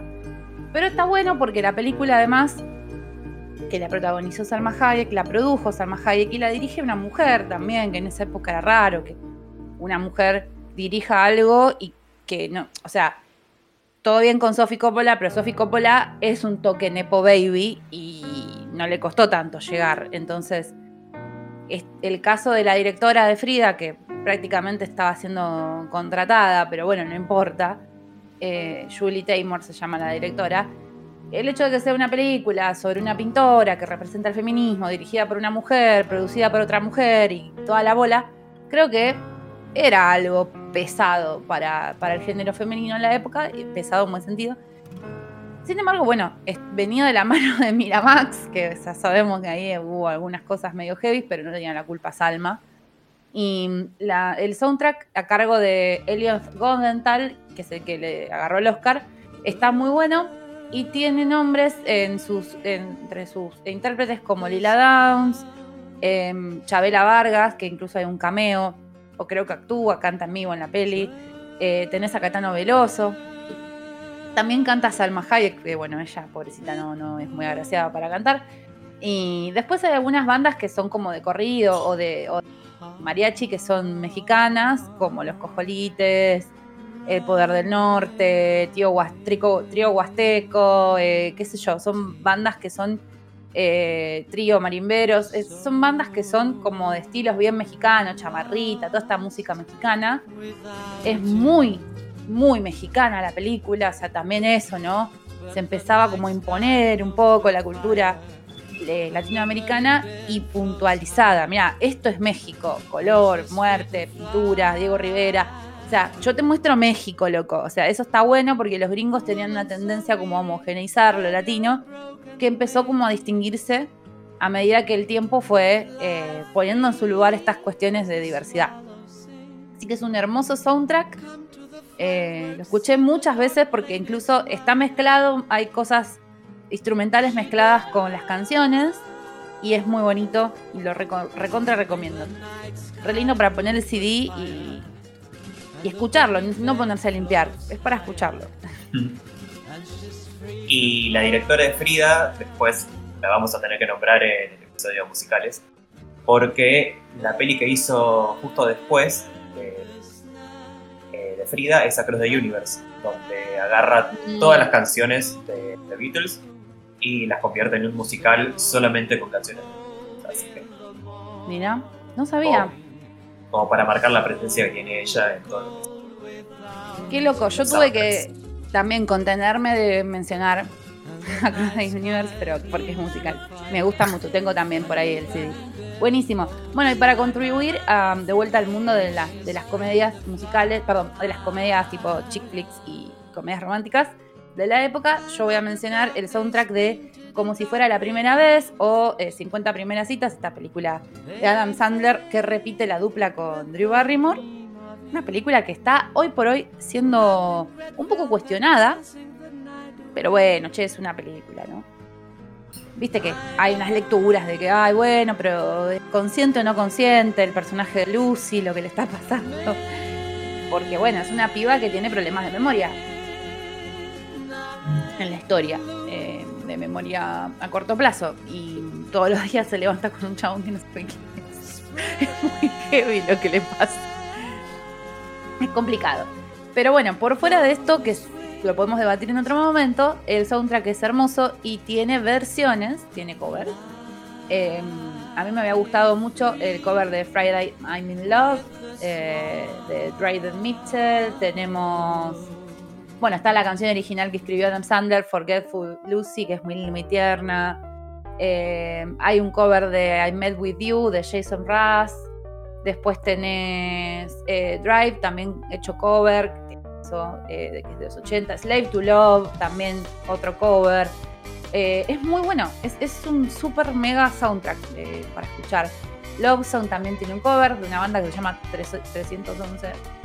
Eh, y es un cover de Every Breath You Take hecho por UB40 que está muy bueno también. Así que Discaso para mí es uno de los más de las comedias musicales, perdón, las comedias románticas. Y bueno, amo a Adam Sandler. Tenía Wouldn't It Be Nice, cada rato. ¿Cuál? Wouldn't It Be Nice de The Beach Boys. Ah, también, claro. Sí, pero ese, ese, ¿sabes que ese tema no está acá en el soundtrack? Está en el soundtrack. No, como no, se ve que ah, deben haber pagado los derechos solo para ponerlo en la peli y no en el soundtrack. Que son cosas que pasan en este universo de los soundtracks. Bueno, igual ahora, ahora lo que vamos a seguir, vamos a ir a, dos películas más tristes. Yo voy a hablar de una y vos vas a hablar de otra. son las dos un bajón. Yo voy a hablar de Mi vida sin mí, que es una peli que muy poca gente conoce, y vos vas a hablar de una que conoce todo el mundo y también es un bajón, que es Eterno Resplandor. Empiezo por My Life Without Me, peliculón con Sarah Polley, Mark Ruffalo eh, en sus años mozos, mozísimos. Eh, la peli es muy, muy bajón porque es la historia de una piba que se da cuenta que tiene cáncer y se va a recontra morir en un mes porque es muy joven y, tiene, y es madre soltera. O sea, un bajón. Pero es muy linda. La directora es catalana. Eh, una directora que al día de hoy está laburando y cada tanto gana algo. Eh, sigue laburando en España y en Hollywood no tanto. Y el soundtrack tiene eh, música muy hermosa, como por ejemplo eh, la canción Sometime Later de Alpha, que es un temón, creo que le hicieron para la peli. Tenés canciones de Omar Aportondo, tenés eh, de Blossom Deary. Blossom Deary es una cantante impresionante, es como decir Nina Simon, como decir eh, Ella, eh, no me sale, Fitzgerald. O sea, es muy, muy buena. hay canciones italianas, hay una canción de Gino Paoli, porque uno de los personajes de la peli, que no aparece pero es mencionado, eso es lindo también, trabaja en una radio nocturna pone, programa canciones raras para la gente que no puede dormir. Entonces el soundtrack es muy hermoso porque de verdad yo descubrí muchas, mucha música rara con ese soundtrack. Quería nombrar eso. Y te dejo que hables de Eterno Resplandor, así terminamos de pegarnos un tiro en cada teta un cuetazo. Un cuetazo. Eh, bueno, nada, esta sí, más conocida, más popular eh, a nivel de, gran público, eh, realizada por el señor Michel Gondry, que después tuvo una carrera bastante regular, pobre. Como que saca cosas que son maravillosas. Aprovecho paréntesis, vean la serie Kidding, que es protagonizada por Jim Carrey y es lo mejor que hizo él creo que después de Eterno Resplandor de la mente recuerdo. Eh, cierro el paréntesis, pero volvemos a Eterno Resplandor. Eh, que Michelle Gondry nada, venía como del mundo de clips musicales. Ahí también vale la recomendación de que vean todos los videoclips que hizo con White Stripes, con The Chemical Brothers, con Björk, con Radiohead, son uno más lindo que el otro. Y aparte un, un imaginario visual como muy grande, muy singular, muy creativo que lo vuelca todo también en esta peli, protagonizada por Jim Carrey y Kate Winslet, eh, que parte de un guion que es también recontra creativo, en el que la premisa es que toda la película transcurre dentro de la mente del personaje de Jim Carrey, que para San Valentín lo que hace es decidir borrarse de la memoria al personaje de Kate Winslet, su pareja, porque ella lo borró primero, entonces el de rencoroso dice, bueno, ¿sabes qué? Yo también voy a borrar para olvidarme de vos. Eh, y a mitad del proceso de borrado de los recuerdos de esta pareja, es como que se arrepiente de que la quiere borrar. Entonces es como que trata de, dentro de su mente, escaparse. Muy, todo muy lindo. Es que es, un, es de Kaufman el guion. Hay muchas películas de, de, Kaufman, él también hizo el de eh, Bing John Malkovich y bueno, hay muchas más. Y, Kaufman es un tipo que, bueno, sin que New York también, es un tipo que, tiene una manera particular de escribir muy metonímica, muy autorreferencial, muy eh, barroca también en su, en su estructura de guion. Desafía mucho al, al espectador había sacado hace poco, unos años, una peli para Netflix que la gente medio que No, no la recibió también.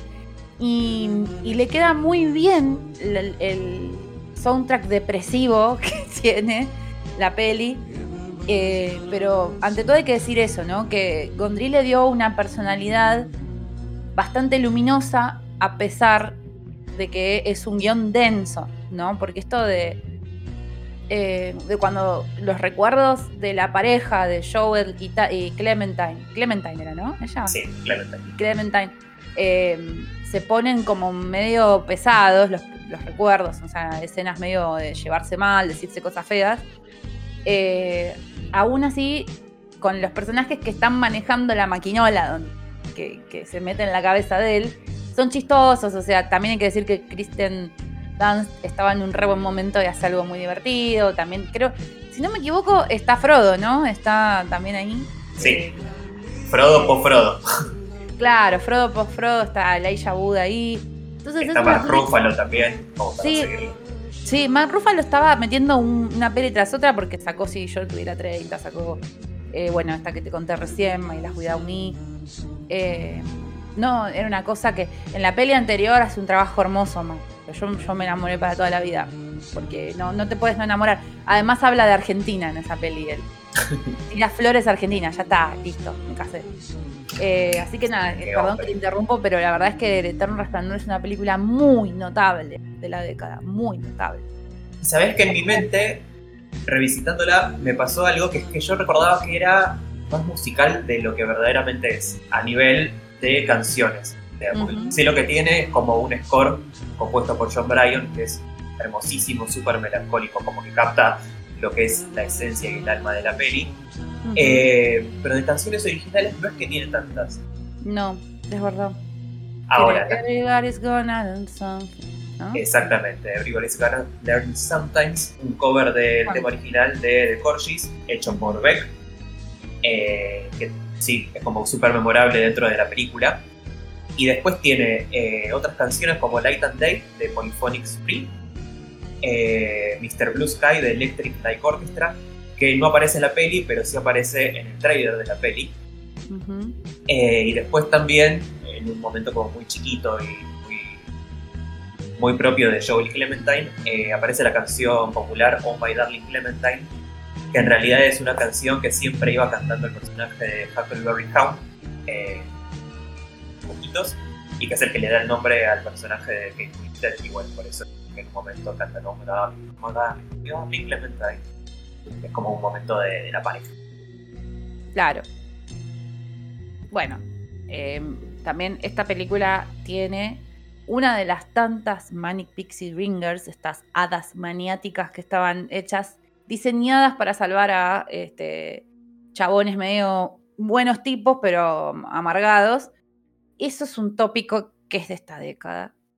Y este es un, lugar común al que fue la ficción de romántica indie eh, en la década. Y lo vamos a volver a ver. Ahora creo que las pelis que siguen también. Tenemos a otra de las chicas que ha sido Manny Pixie Dringer con 500 días con ella. Pero antes de que entremos ahí, voy a mencionar eh, una peli que eh, también tiene una Manic Dream, ¿eh? que es Closer. Sí, Manic Pixie Dringer. sí, la traducción literal de eso se las debo, perdón. Bueno, hace un rato mencioné que Natalie Portman también había usado una peluca rosa en algún momento y es en esta película que se llama Closer de 2004, esta adaptación de obra de teatro hecha por Mike Nichols eh, gran, gran director.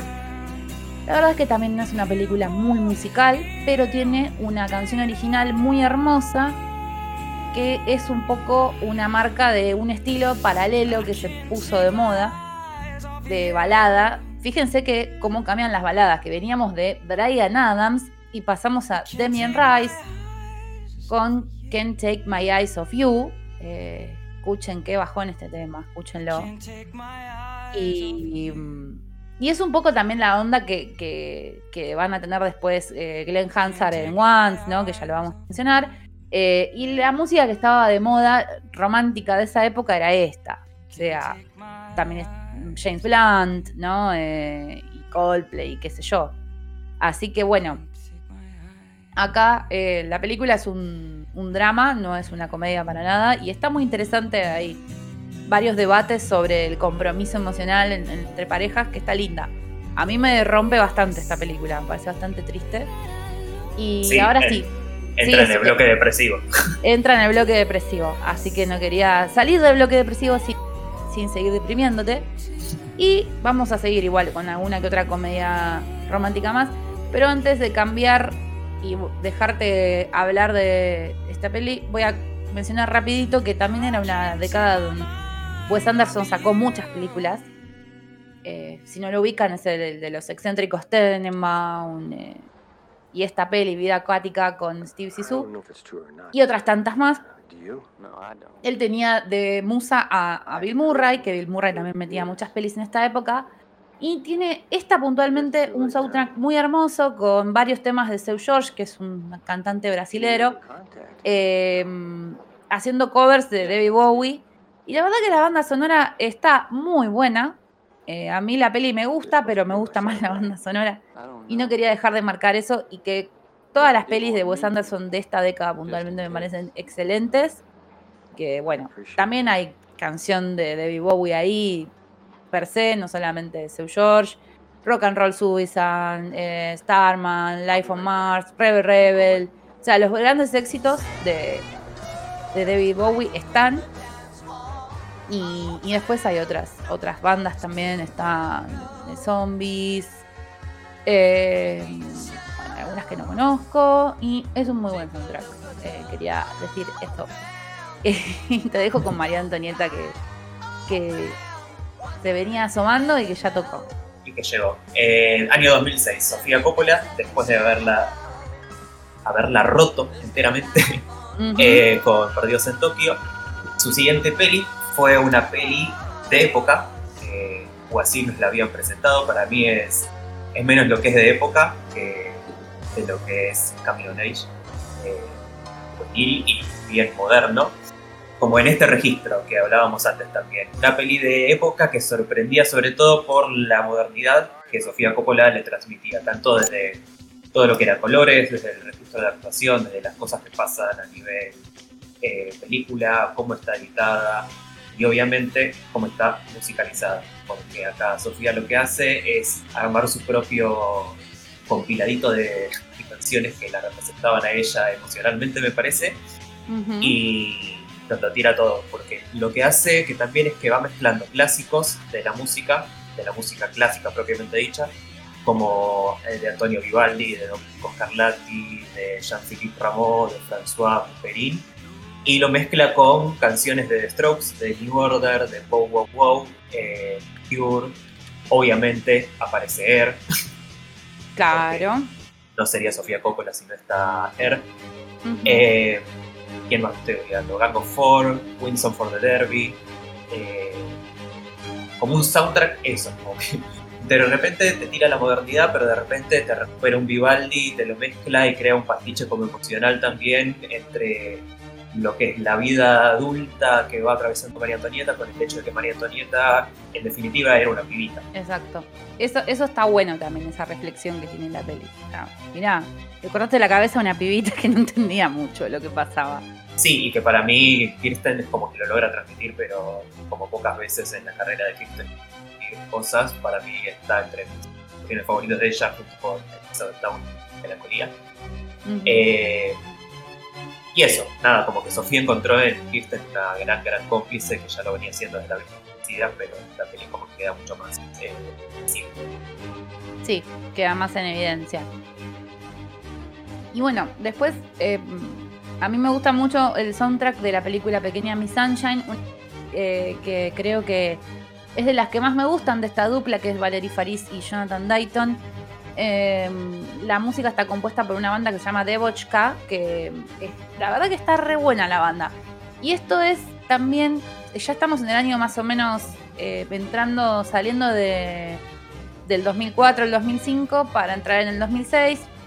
Em, pero bueno, ahora vamos a mencionar un par más de películas con otros años, pero puntualmente ya a mediados de la década en adelante empezó a ponerse muy de moda un estilo musical que no se parece en nada al que abrió la década, este, este como rage rock que yo mencioné.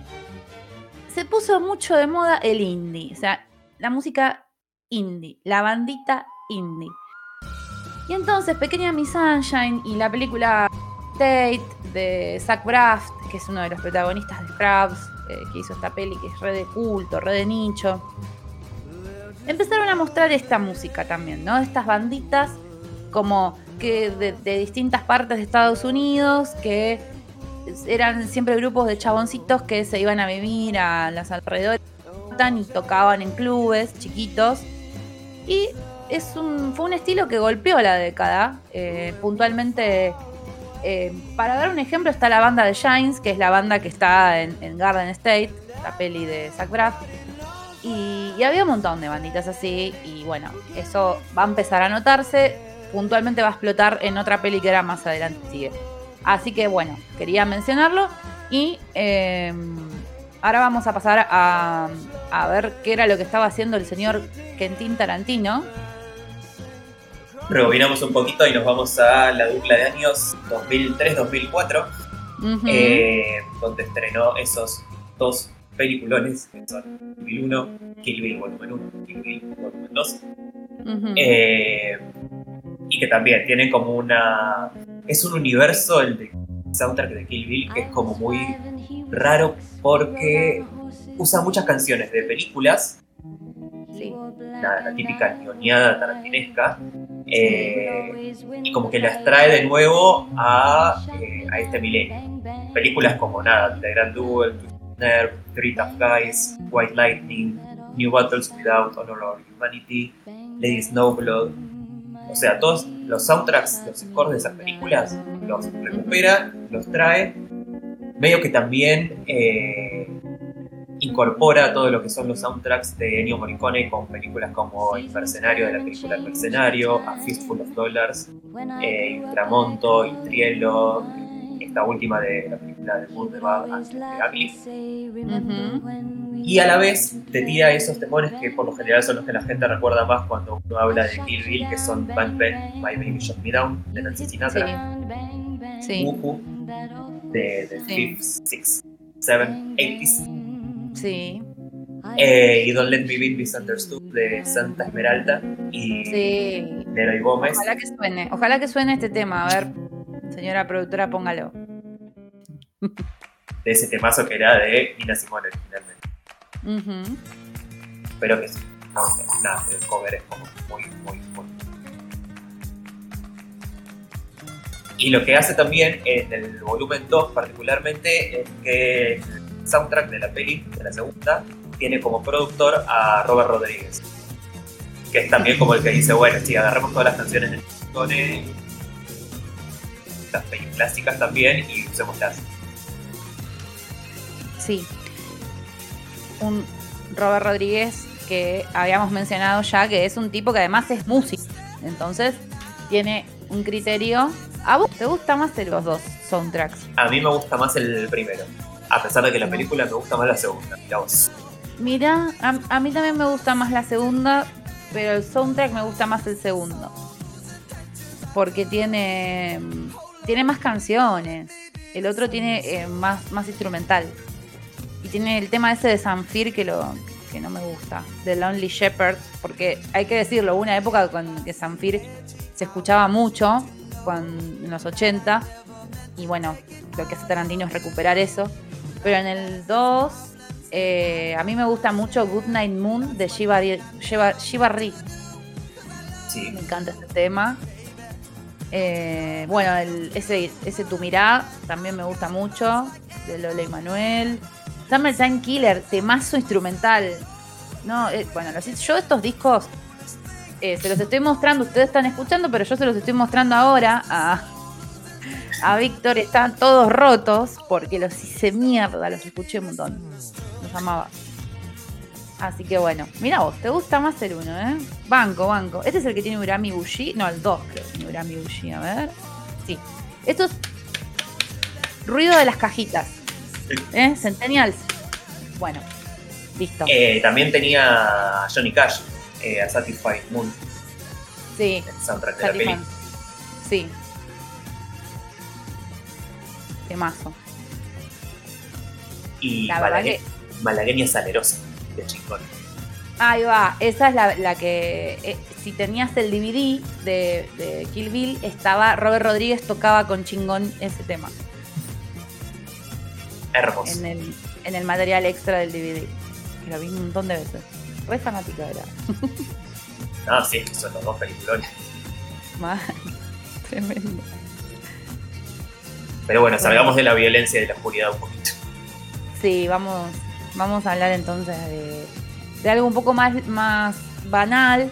Rapidito menciono que en el año 2006 salió la película Diablo Viste la Moda, o El Diablo Viste la Moda, Devil Wells Prada.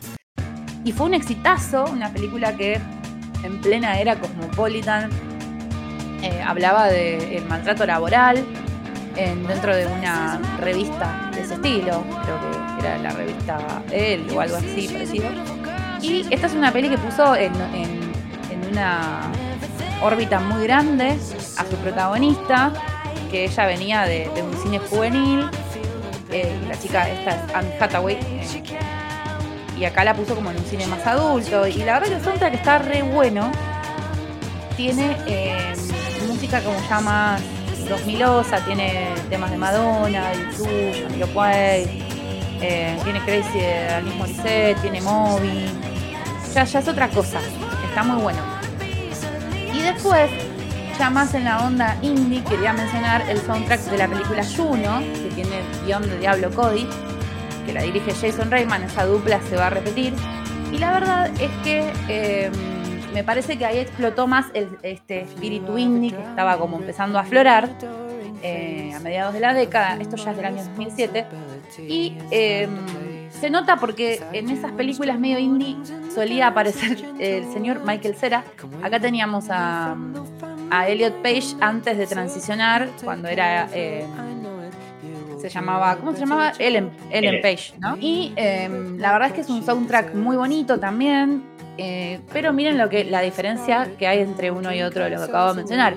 Este tiene, por ejemplo, canciones de gente muy desconocida, pero entre los conocidos tienen a Belen Sebastian, Sonic Youth, eh, bueno, el mismísimo Michael Cera con Ellen Page tienen una canción que se llama Anyone Else But You, que la cantan en la peli.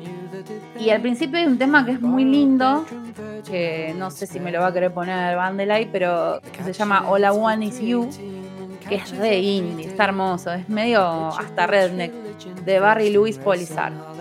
Pero está re buena, hay música de Kings, eh, Buddy Holly, bueno, hay muy, muy buenas canciones en este soundtrack. Y la película fue un exitazo, llegó a los Oscars, es rarísimo que una película independiente lo logre y lo logró. Así que bueno, quería rescatarlo de la caja de los recuerdos a este soundtrack. ¿Vos querés eh, comentar alguna voz? Porque si no, yo sigo mm, en el mood indie, que tengo otra, pero vos decime. Dale con el indie y después rebobinamos cronológicamente, que nos quedó una colgada, pero podemos Ah, qué raro. no me extraña. No, yo estoy entre el, entre el glamour y el indie, y películas que solamente quiero mencionar que fueron, que tuvieron soundtracks notables. Entre ellas estuvo el soundtrack de la película Slamdon Millionaire, que en 2008 eh, la dirigió Danny Boyle y ganó mejor película y tenía un, mente de a poquito un poco música más de Bollywood. Después también em, salió la película I'm Not There, que la corrí de lo que fue fueron la era biopic de esta época, biopic, porque había muchos actores y actrices haciendo de Bob Dylan y también tenía un soundtrack muy interesante. Em, pero bueno, es una peli que no la, no la voy a comentar, no la vi. Así de simple, la tengo que ver. Y por último, em, quiero hablar de la película El Descanso de Nancy Meyers. ¿Por qué? Porque si bien es una película, como además estoy situada todavía bastante en el medio de la década, eh, 2006, eh, si bien es una película más de amor, de estas comedias románticas, tiene como protagonista uno de los cuatro protagonistas, que es Jack Black, él es el musicalizador de películas. Entonces la, la película tiene en un momento una escena donde dos, Kate Winslet y él, están dentro de un blockbuster o como una mezcla de blockbuster con tienda de discos, que ya no hay más, de CDs, y empiezan a agarrar películas y hablan de cada una de las, eh, de las soundtracks o original soundtracks eh, de cada una de esas pelis, tipo Carrozas de Fuego, El Y el personaje de Jack Black es muy entrañable y es muy entusiasta al respecto de la música de canciones, de, películas. Entonces me, pareció lindo mencionar esta película porque es una película que refleja cierto amor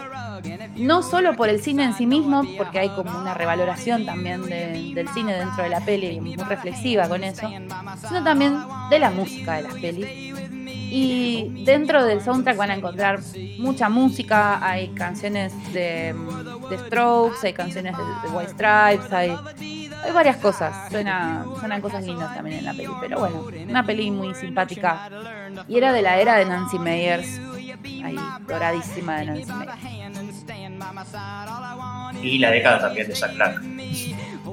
Sí, sí, yo Jack Black armé una especie de bloquecito que lo menciono rápido, él había sacado Nacho Libre o toda, pero también teníamos Escuela de Rock, eh, la peli de Richard Linklater, del cual ahora te voy a dejar que hables, eh, pero de otra peli.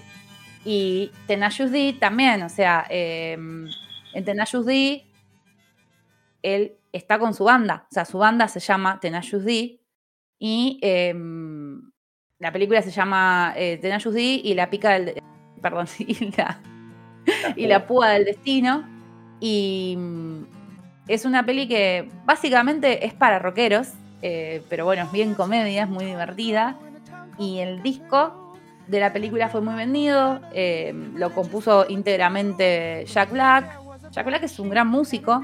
Ahora, bueno, lo dejaron afuera en los Oscars, pero también había compuesto una linda canción para, para Mario Bros. que se llamaba Pitches. y Sí, esta, esta peli, em, La Púa del Destino, es del 2006, pero ya el disco que, digamos, que aparece íntegramente dentro de la peli, eh, había salido en 2001. Él lo que hizo fue reutilizar esa música para esta película. Em, es muy divertida, o sea, es sobre dos músicos que, que desafían al diablo, no pueden pasarla mal eh, aparte son eh, recontra losers. La canción Kika muy graciosa. Eh, yo creo que tiene además grandes cameos a, músicos y creo que tiene mucho valor para el rock. Una película que sale en plena muerte de este tipo de rock clásico, ¿no? Aparece el famoso Dio, ¿no? Ronnie James Dio, aparece Dave Grohl. Es como que hay una cosa, niño a, che, esto se está muriendo, ¿no? Y nada, la recomiendo un montón. Es una comedia que también tiene como bastante humor físico y bastantes chistes medio pot, ¿no? Como medio de marihuana. Pero está muy buena, es muy, muy divertida. Eh, están reversionadas algunas canciones de Bach y de Beethoven y Mozart. Pero todo en joda. Está, está buena. ¿La viste vos? Sí, no la recuerdo con tanto cariño, debo decirte. Ay, a mí me gusta mucho, yo la vi varias veces. Eh, de hecho, también me gusta mucho This is a Spinal Tap, que es una peli de los 80, que también es una banda. Dice, acá es una banda real, pero. Mm, y la dejamos de lado, pero me gustan estas películas a mí, me gustan mucho. Soy fan de, de la falopa, mal. Out of context. Claro. No, por favor, o sea, del cine falopa, soy fan. Bueno, y siguiendo el camino, ya que habías nombrado a Linklater y ya que había dicho que me había quedado una peli pendiente de nombrar, vamos a rebobinar hacia el año 2005. un par de eh, Un par de añitos. Donde el señor Richard dio la segunda parte de esa hermosa trilogía protagonizada por Ethan Hawke y Julie Delpy, eh, Before Sunset continuidad de Before Sunrise, que los agarra a ellos en una década ya más, eh, más treintañeros, más maduros, y que al igual que Before Sunrise, no es una peli que tenga como un soundtrack sobrecargado de canciones, todas las apariciones musicales que hay son como muy poquitas, pero cuando aparecen, aparecen. Eh, y acá, por ejemplo, en los últimos 10 minutos de la película te mete dos demones que si viste la película, te lo llevas a tu casa y llegaste a tu casa y lo grabaste y te escuchar en continuado. Uno, que es canción original, interpretado por Julie Delpy, que es A Waltz for a Night, que es una canción en la que ella básicamente le demuestra eh, importante que fue él en su vida, por más que hayan compartido solamente una noche hace 10 años, es una canción que ella interpreta y que escribió al personaje de Hancock. Eh, y nada, donde básicamente queda completamente expuesto los sentimientos que tiene ella hacia él. Eh, y después, enseguidita, no pasan ni tres minutos, y el soundtrack regala a la hermosa canción llamada Just Time de Nina Que ahí la voy a pedir yo que suene. Por favor, señor director. Nada, que Just in Time fue una canción escrita por Betty Comden y Adolf Green con música de Night y que después tuvo un montón de versiones. La más popular, eh, llamarlo de alguna forma, fue la de Tony Bennett, pero también hubo de Frank Sinatra, de Barbara Streisand, Fisher y la de Nina Simone, que es la que usa Lecter para esta película, y para una escena que es una canción que habla mucho del momento en el que están estos dos personajes que se reencontraron, que cada uno tiene su vida armada. Él tiene familia, está de viaje como por tiempo limitado en Francia, ella vive en Francia.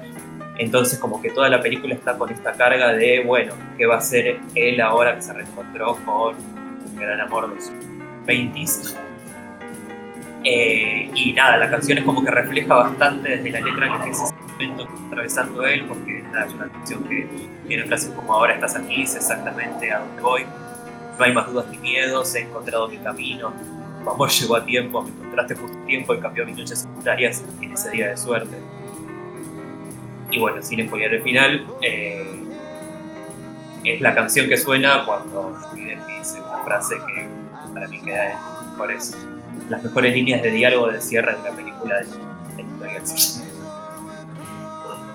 Sí, yo que justo hablaba recién de la película eh, The Holiday, eh, bueno, el personaje de Jack Black dice eso, es muy importante, no, Jack Black no, un otro personaje en la peli habla de las líneas que te quedan, ¿no? De, de las películas, que no necesariamente están, o sea, es buena literatura, sino que es una buena línea, que está dicha en el momento exacto y bueno, y tienen sentido cuando vos podés capturar ese momento en una, línea. Y acá con esa línea pasa. Pero si decimos la línea, les cagamos un poco la peli, ¿no? Sí, así que no por dudas que haya quedado alguien que no la haya visto. Vayan a verla porque vale la pena. Y un dato, hay otra peli más, perdón, hay otra canción más que está en los créditos de Julie Delphi, que se llama An Ocean Apart, es un temazo. Y junto con eh, A Waltz for a Night, eh, esas dos canciones están en un disco de Julie Delpy. ¿Vos lo escuchaste ese disco? Sí. De Julie. Es hermoso ese, disco de Julie. Es el único que hay, The One and the Only. Y todas las canciones son hermosas.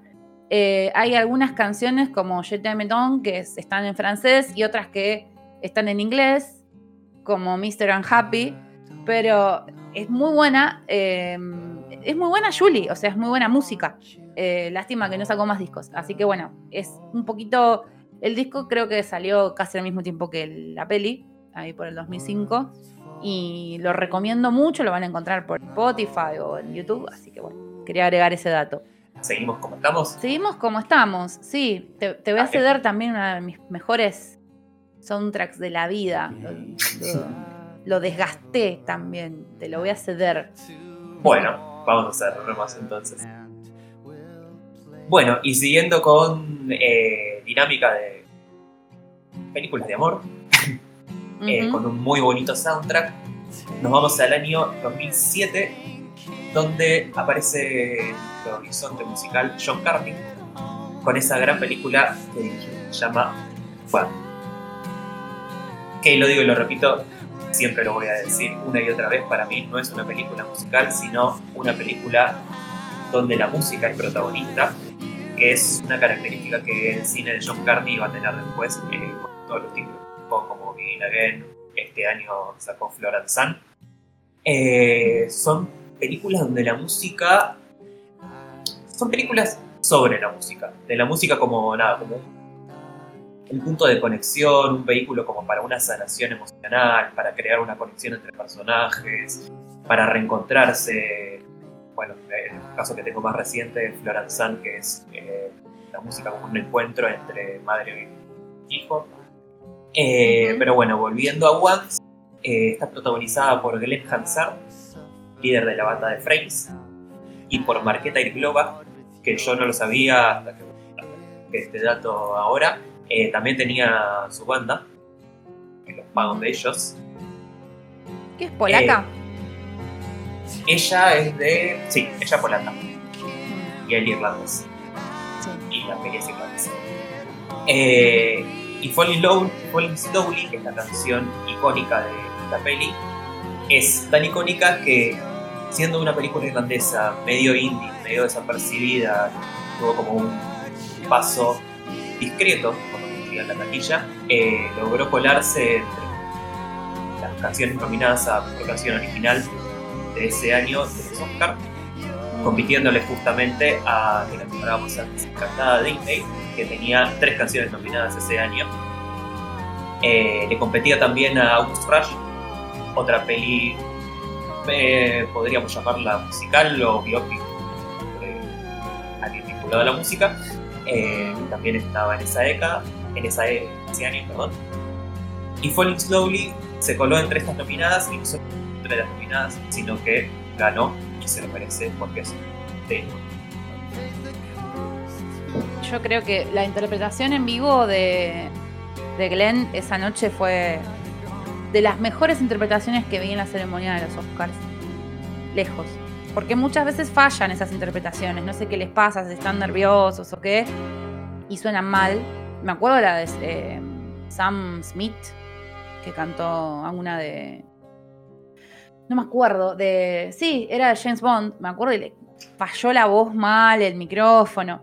Y en cambio, este guacho, este irlandés, la rompió. Él es un chabón que es un artista callejero, o sea, él en la película hay mucho de la esencia de la carrera de Glenn en, escena. Es, él es un artista del basking, o sea, el basking es básicamente tocar por monedas en la calle. Y, el personaje de Marqueta también, o Margleta, no me sale Marqueta. Marqueta. Marqueta. No sabemos cómo se eh, pronuncia, pero Marqueta. Mm. Pero bueno, el disco es impresionante es muy triste, o sea, si están destruidos, si están atravesando una separación, no lo recomiendo, salvo que hayan terminado en, no sé, y se sientan livianos por terminar y es como te vas a la mierda. Pero si estás en, si no estás en mood, andate al carajo y estás triste, no lo escuches, porque te, destroza, te destroza, o sea, a mí me destruye. Eh, hay un solo tema que es medio gracioso, que es ese Broken Heart Hoover Fixer Sucker Guy, que es muy chistoso. Em, pero los demás temas, Lies, If You Want Me, When Your Mind's Made Up, Live, todos son un. Todos, todos, todos, todos. Cuando canta ella, cuando canta él, nada. Ni hablar Say To Me Now, que Say To Me Now eh, a mí me obsesiona, pero es. Te arruina. Te arruina. Inclusive he tenido buenos días, no sé. Lo escucho el día de cobro, igual me arruina. O sea, no importa. Así que nada, perdón que me metí, pero me gusta muchísimo Juan. Siguiendo el recorrido, eh, ya de, todo lo que sería romance, eh, tenemos otro caso muy singular del año 2007, una peli dirigida por John Penn llamada Into the Wild, que nos dio eh, para mí una de las mejores cosas que nos ha dado la música, que es la carrera solista de Que me destruye el alma. es, un señor que agarra el pelele y a mí me deja tirado el piso. Eh, pero bueno, esta peli. Y es otro de los casos que a mí la peli, sacas el soundtrack, para mí no me parece una peli tan buena. Pero lo mechás con los temones que a ver, para esta peli solo por decir los títulos, Guaranteed, Rise, Society, Long Nights, No Ceiling, Hard Sun, todos uno más hermoso que el otro y que refleja mucho lo que es el espíritu de la peli, eh, así como medio de buscavidas, medio de cortar con todo lo que es la sociedad, irse al con más recóndito del planeta eh, a intentar sobrevivir con lo que la naturaleza te da. Y me parece que las canciones, cada una de ellas, es como que toma ese espíritu que atraviesa el personaje y lo logra reflejar a la persona. Sí, peli que si leíste el libro te gusta, porque el libro es muy bueno. El libro está muy bueno, de Jan Krakauer, creo. Eh, y que bueno, fue un experimento de dirección para John Penn antes de que se vuelva un tarado. Pero. Lo amo, igual, es un actorazo, así, igualable. Últimamente está hecho un boludo. Bueno, estamos empezando como ya a, alborar la última parte de la década. En 2008 hubo una película bastante poco notable acá, pero que en Estados Unidos pegó, que se llamaba Nick and Nora. Y estaban Kat Dennings y Michael Cera también. Muy registro de época indie. Son dos pibes recorriendo Manhattan escuchando música en una situación muy boluda, que se perdieron una piba, que estaba borracha. Y está lindo para eh, la juventud de aquel momento. Después eh, también había una película de eh, Jim Carrey que había metido Irene Yo y Metro Yo también, y bueno, había tirado algunas feliz medio fiasco. Esta le fue bastante bien. no se olviden que viene de Todopoderoso, que para mí fue bastante mala. Y también estaba linda la música porque era toda a cargo de Hills. Y hay algunas canciones de Zoe de Chanel, que es medio como el adelanto de lo que después va a explotar en Zoe de Chanel haciendo el personaje eh, que hace en 500 días con ella. Y antes de darte el pie para que hables de, tamaña película tan importante como es para nosotros los voy a mencionar que también eh, Tarantino saca otra peli más antes que cierre la década, que se llamaba Bastardo sin Gloria, que es un peliculón, pero que tiene un soundtrack bastante prescindible, bastante olvidable. Hay un tema de David Bowie que está muy bien puesto y está muy bueno. Eh, ya les digo, ¿cómo se llama? Sí. Eh, Put It on the Fire, Cat People, se llama el tema. Y, y después hay una versión western de, de para Elisa. Eh, hay varios temas de Ennio Morricone. La verdad es que dentro de lo que son los soundtracks de Tarantino es todo muy esperable. Hay algunas canciones en alemán eh, de la época, porque bueno, es una película ambientada. Tarantino no, no había sacado todavía películas ambientadas. Eh, esta está ambientada a la época de la Segunda Guerra, entonces por eso utiliza y hace, mete mano ahí en, canciones eh, de esa época. Y no dejé de lado, ni no voy a dejar de lado, y no me voy a ir del todo de esta década sin decir que omití hablar del soundtrack de Bridget Jones 1 y 2, las pelis de Richard Curtis, eh, que tienen muy muy buen soundtrack, sobre todo eh, la primera parte de Bridget Jones, la primera de todas las pelis tiene un gran soundtrack, lo recomiendo fuerte, bien tracklist, tiene temas de, muy de la época, Gary Holloway, eh, Gary Holloway que era una de las Spice Girls haciendo, haciendo. En ese momento estaba de novia con Robin Williams y tema acá, muy lindo, un original. Eh, hay temas de Aretha Franklin. Bueno, está re lindo el soundtrack de Bridget Jones también, pero bueno, no me parece tan importante, por eso no, no voy a hablar mucho.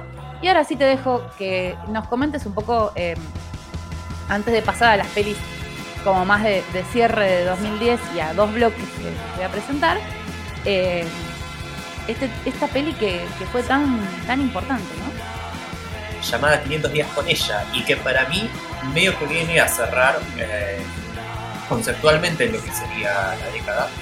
Y estamos de nuevo con un soundtrack que es un popurrí de, de artistas, eh, siguiendo la lógica de armar tu propio playlist y ponerlo en una película. Eh, bueno, y acá hay bandazas, pero aparte los temas que elige la película para, bueno, para, para tener su soundtrack, tienen como un rol muy importante dentro de lo que es la historia. Por ejemplo, tenemos canciones de The Smiths que en el momento que se conocen Tommy Summer hablan justamente de los, de, los The Smiths. Parezco Mirta Legrand cuando dice los Miranda.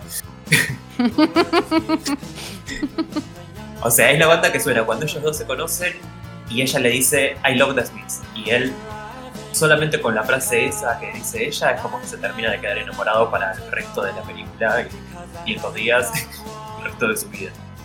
Eh, la canción que suena en ese momento es There is a light that never goes out. Después The Smiths mete también otro temón eh, dentro de la película que es Please, Please, Please Let Me Get What I Want. Y después hay otras bandas que también tienen como un rol muy importante dentro de la película. Mete, por ejemplo, Regina Spector un doblete hermoso con canciones As y con la otra canción llamada Hero. Hero suena en esta, en esta escena que es ya icónica, en la que está la pantalla partida y por un lado está lo que Tom espera que suceda en, en, un evento del Summer y después del otro lado de la pantalla lo que pasa en la realidad, siendo un juego muy hermoso entre lo que se imaginaba y está pasando y la desilusión de este pibe. Eh, bueno, y ahí todo acompañado por la música y sobre todo por la voz de Regina Spector, que se funciona muy bien con esa escena.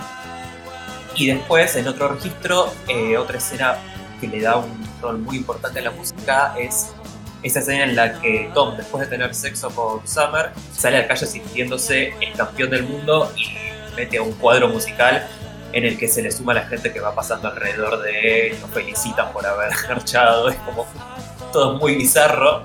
Es como la versión eh, un poco más elegante de este humor que veníamos hablando antes.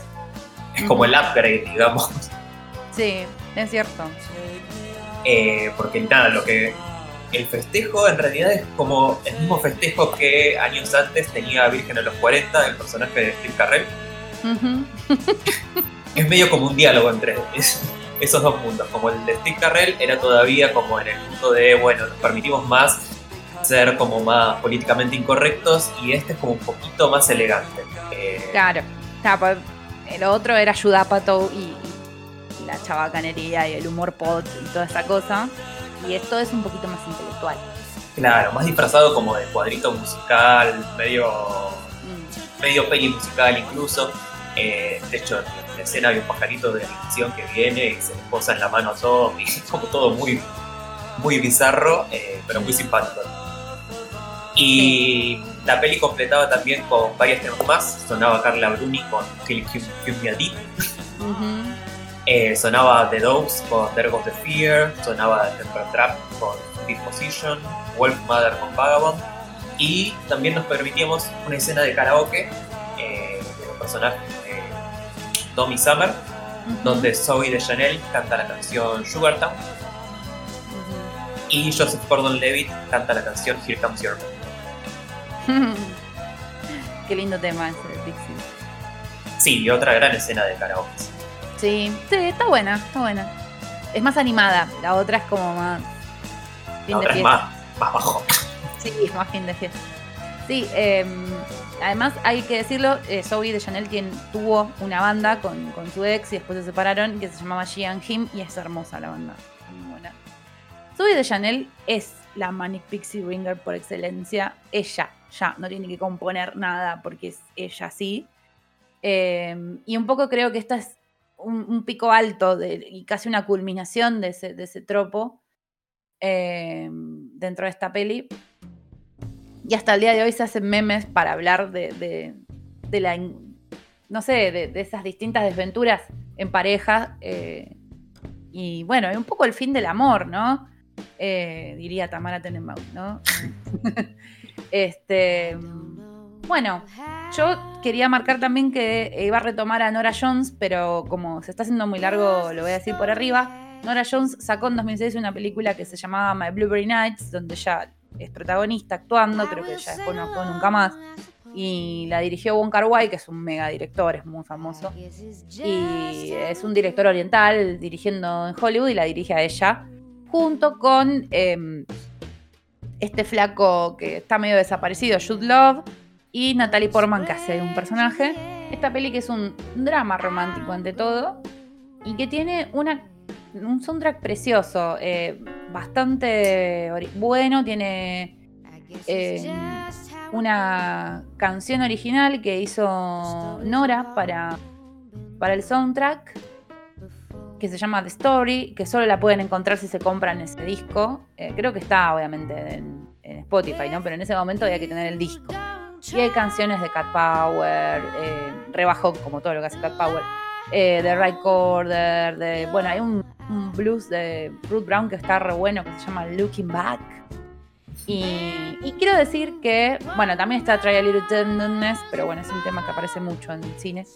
Lo que quiero decir es que como recién contó Víctor, que también estaba Regina Spector en, el soundtrack de 500 días con Summer, eh, o 500 días con ella, como le dijeron en Latinoamérica, empezaba como a marcarse fuerte la era de las solistas, las mujeres solistas. Y Regina acá en Argentina, por ejemplo, fue muy famosa en su gira, llegó y la rompió. Y Nora también, Nora tuvo una muy buena primera década del 2000 y la verdad es que quería remarcar eso porque es un lindo recuerdo. Ahora últimamente no está pasando tanto. Esto de las solistas rompiendo todo. Estaba Fiona Apple también, ¿no? la rompían. O sea, Regina Spector es una mina que la rompía y te rompía. Así que bueno, era algo que quería marcar. Eh, y también, en cierre de época, todo lo que voy a decir ahora lo voy a decir rápido. Son este, como cosas que quiero que tengan en cuenta para ir a escuchar soundtracks por un lado, eh, cierra la década con una peli muy satera, muy de Isat, que es Blue Valentine.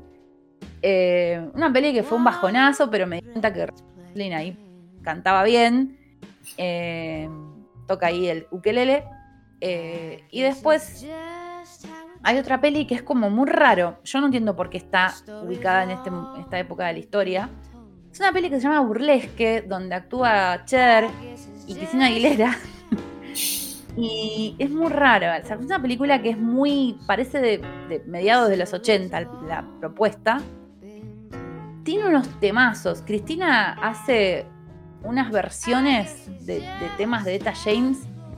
La descose Cristina. Yo a mí me empezó a gustar Cristina en esa época.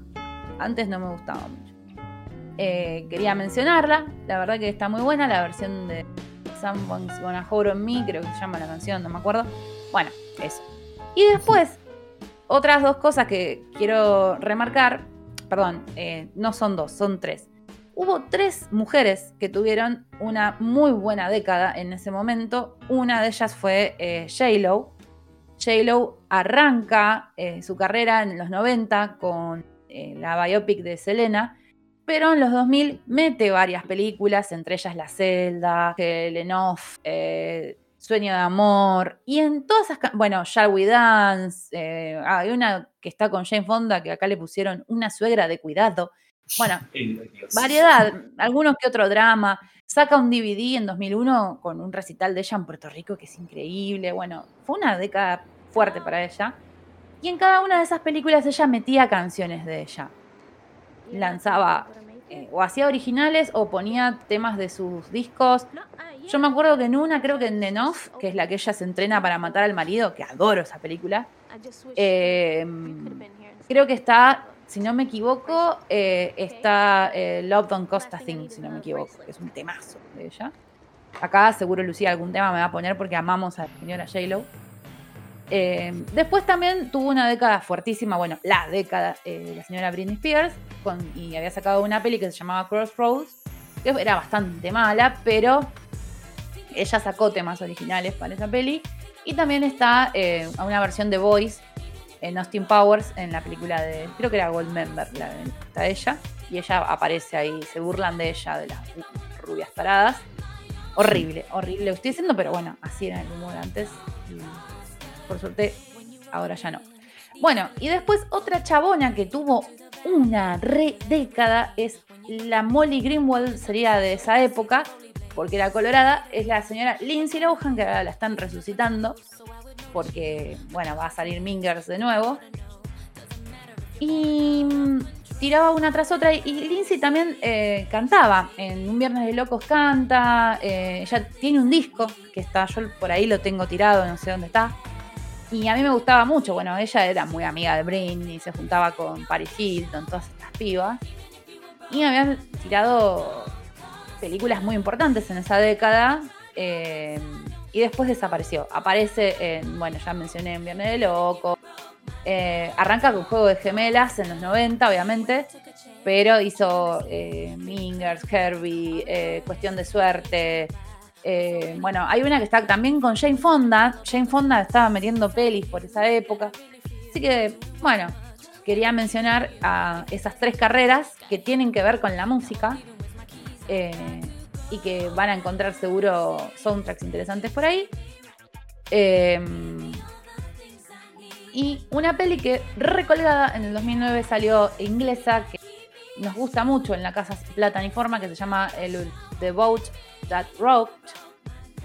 ¿Por qué la menciono? Em, la peli es bastante desconocida en Argentina.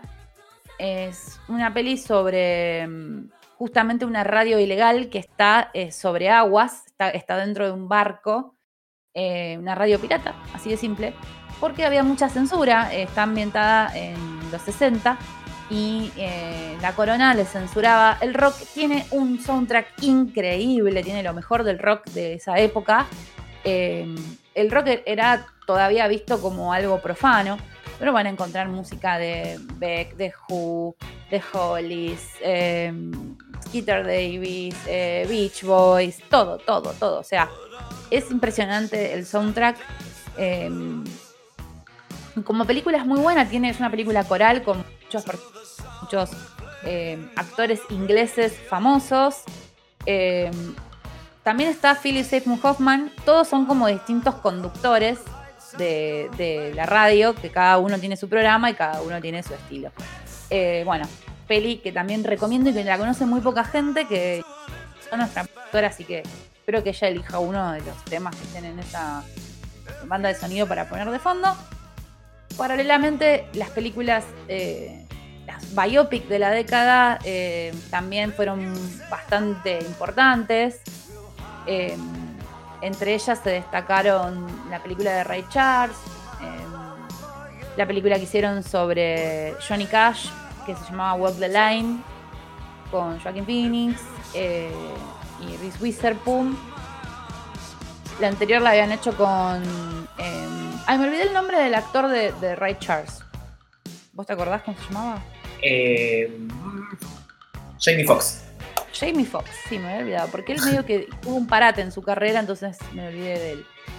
Y después había una parodia a, a Walk Hard, eh, perdón, a Walk the Line que se llamaba Walk Hard, que es una película muy pot, muy de humor de drogadicto, con John C. Reilly haciendo de músico fake, digamos, y es muy divertida y siempre la recomiendo. The Dewey Cox Story se llama.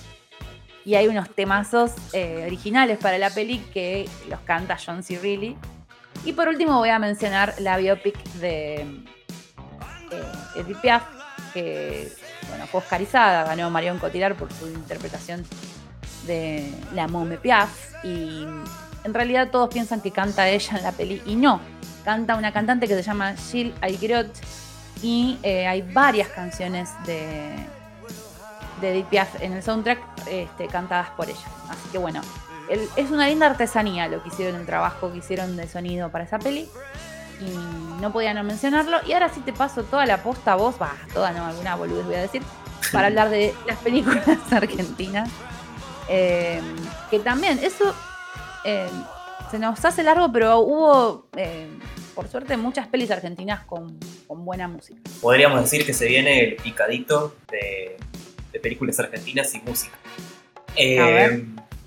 Nada, como para completar un poco el panorama de lo que estaba pasando por estas latitudes, previo a la crisis de 2001, estábamos en el año 2000, donde una película llamada Nueve Reinas tenía un gag muy lindo, eh, un soundtrack eh, no para recordar tanto, pero sí este gag hermoso que encontraba el personaje de Gastón Pauls que pasa toda la película tratando de acordarse de una canción.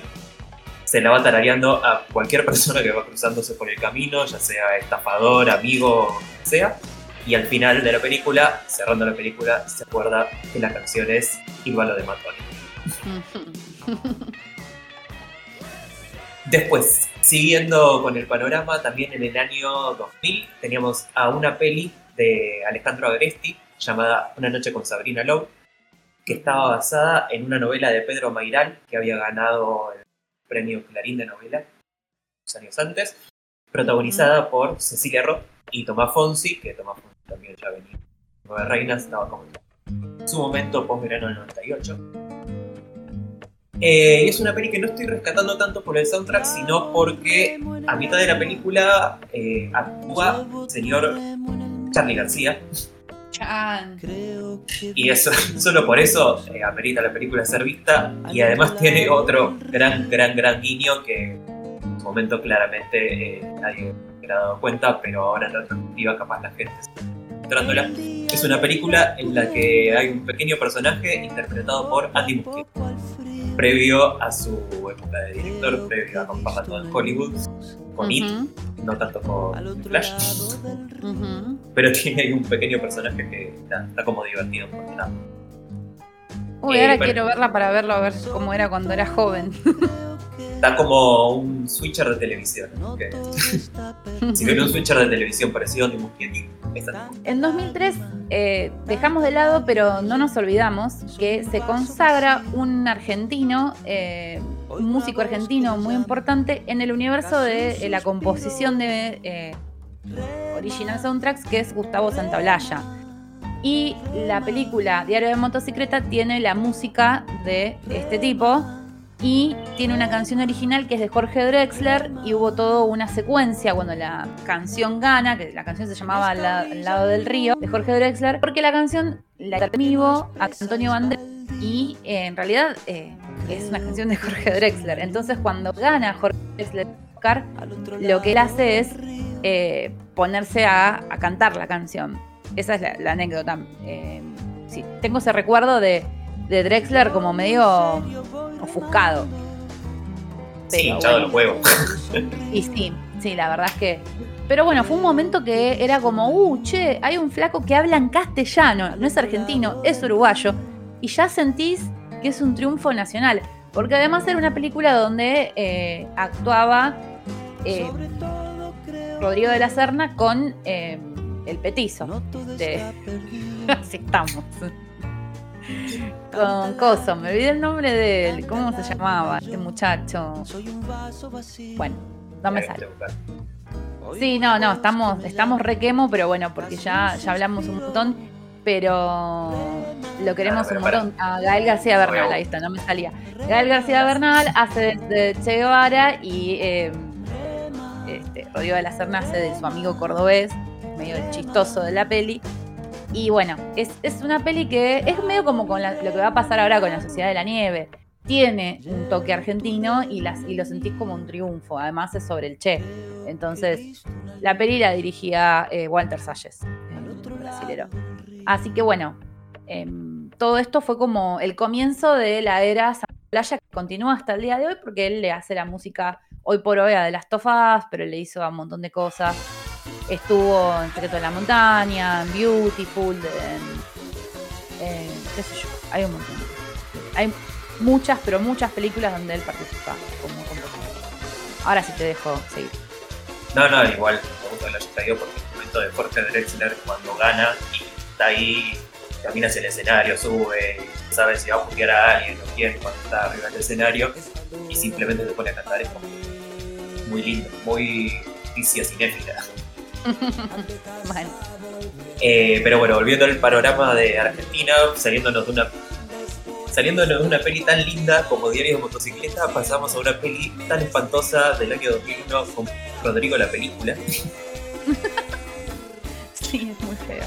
Es muy fea. Eh, se nota claramente que fue concebida para aprovechar el auge de, nada, de la muerte reciente de Rodrigo porque Rodrigo se había muerto el, en el año 2000 y la peli sale en abril del 2000. O sea, pasaron como ocho meses y ya estaba la película.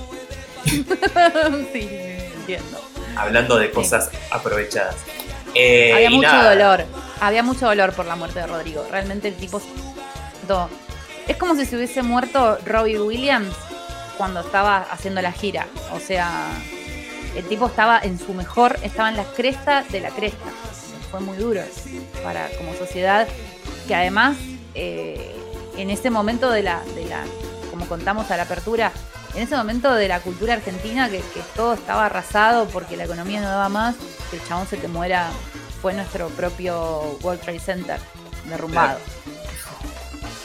Exactamente, y la peli eh, como que no agarra, no refleja nada de todo eso, sino que lo que hace es como medio aprovechar imágenes de recitales de, de Rodrigo y los mezcla con la historia de amor de una fanática que, bueno, es una fanática de Rodrigo, que conoce un chico que le choca un poco el fanatismo que tiene por, por él y es como todo muy raro y muy feo. Es muy feo. Sí. Muy de mal gusto. Sí, sí. Sí, y, también la, de Soledad la sacaste porque es muy...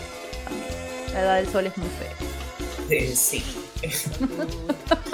Siguiendo con la temática de eh, películas y bandas, unos años después teníamos en el año 2003 la peli de bandana llamada Vivir Intentando. Sí. Eh, que yo, nada, la peli claramente no, ¿no? Pero por lo menos nos dio el tercer disco de bandana que tenía buenas canciones. Sí, son lindas. sí, tenía temas como Sigo dando vueltas hasta el día de hoy. O sea, había cositas. Sí, sí, sí, sí. Eh, andando a las calles del sol es re linda también. Sí. La peli, bueno. La peli es floja, pero, pero no es tan floja. O sea, a ver, ¿qué podías hacer con pibas que en dos años de su vida vivieron de todo? O sea, además también tenían que actuar, ¿viste? Re exigidas las chavas. Sí, todo muy eh, producto del momento. Estimamos hasta el último centavo. Tal cual, tal cual. Las estaban ordeñando a las pibas. Como registro, insisto, como registro de época, de moda, de las chicas en su juventud y en su pico, me parece que es un, es un lindo archivo, pero como pelín, nada, menos uno. Eh, y siguiendo con otro menos uno, en el año 2004 teníamos la película de R-Way, Cuatro Caminos. Ah, de esta no sé nada, yo no la vi, no sé qué cantaban, nada. Yo ¿Eh? no tuve el gusto de verla tampoco, eh, así que, pero bueno, simplemente para nombrarla y mostrar lo que es el, registro musical cinéfilo de la década. También otro producto de Cris Morena aprovechado hasta el último octavo. A full, sí. Pero bueno, retomando un poco la senda del buen gusto. Eh, también en el año 2004 le damos la bienvenida a las comedias de Tarantino con No sos soy yo, protagonizada por Diego Peretti, Soledad Villamil y Cecilia Dopaso. Y el cine de Taratuto que se empieza a caracterizar por tener buenas canciones en su soundtrack.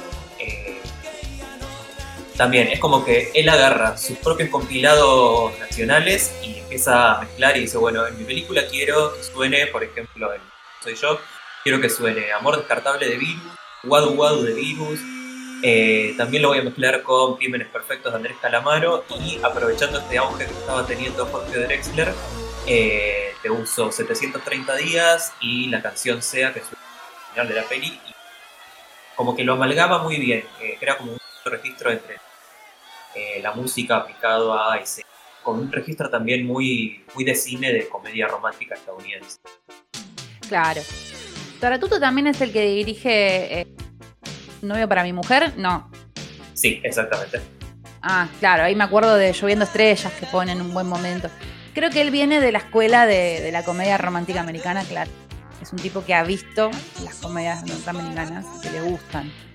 Sí, y antes de Un novio para mi mujer había hecho también con Diego Peretti y Carolina Pellerini eh, la peli ¿Quién dice que es fácil?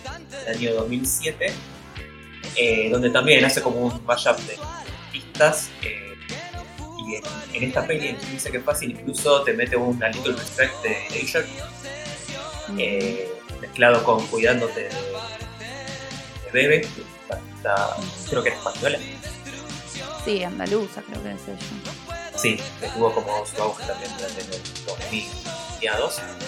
Uh y bueno, la aprovecho también como para crear versos musicales. Eh, bueno, y rebobinando, volvemos al año 2005, donde tenemos a Vera Fogwill haciendo su primera película llamada Los contenidos sin sueños, que a algunos sonará más eh, como canción de Babasónicos como película, igual aprovecho y vuelvo a recomendar la película que es hermosa. Una gran, gran, gran comedia, muy, muy de un universo femenino que está muy bien construido, muy graciosa, muy, bien inteligente en los diálogos, muy bien actuada, muy bien todo. Y muy bien musicalizada por Pablo también recién, eh, que construyeron un montón de temones justamente para esta película, eh, canciones como Las Mantenidas, Mantecólico, nada, es muy lindo lo, lo que hacen musicalmente y cómo lo incorporan al universo. Y además en un momento en el que Babasónicos estaba también en su pico. Totalmente, sí, sí, sí, porque era... Sí, pleno, pleno 2000, pleno Claro, venían de Jessico hace unos años. Eh, siguiendo este panorama, eh, en el año 2005 volvemos de nuevo a la tradición de las comedias románticas, esta vez con una comedia romántica de la tercera edad, dirigida por Marcos Carnevale y protagonizada por eh, China Zorrilla, llamada Pizza Una peli muy cursi, pero muy linda. Creo que lo que hizo Marcos Carnevale que es lo de cine Sí, sí, sí. Yo creo que Marcos Carnevale no, no pudo nunca volver a esa, a, esa peli. O sea, todo lo que hizo después le salió mal. No, no, no. es como que no lo trató de forzar y no, era por ahí. Es la única peli de él que se siente como que es armónica y como que es la historia que quiere. es cierto. Y eh, a pesar de que no tenía un soundtrack como muy ambicioso, sí tenía como leitmotiv el personaje de China Zorrilla, la canción eh, Hoy puede ser un gran día de Serrat. Que el personaje de China Zorrilla intentaba cantarlo tipo así en karaoke en el auto y todo cuando mora y pareja con mi adorable que ahora no me estoy acordando del actor. Eh, creo que era Manuel Alexander, pero puede que esté fallando la memoria. Eh, la cantaban juntos y es todo como hoy ¿quién no quiere ver a, a dos personas de la tercera edad enamorándose?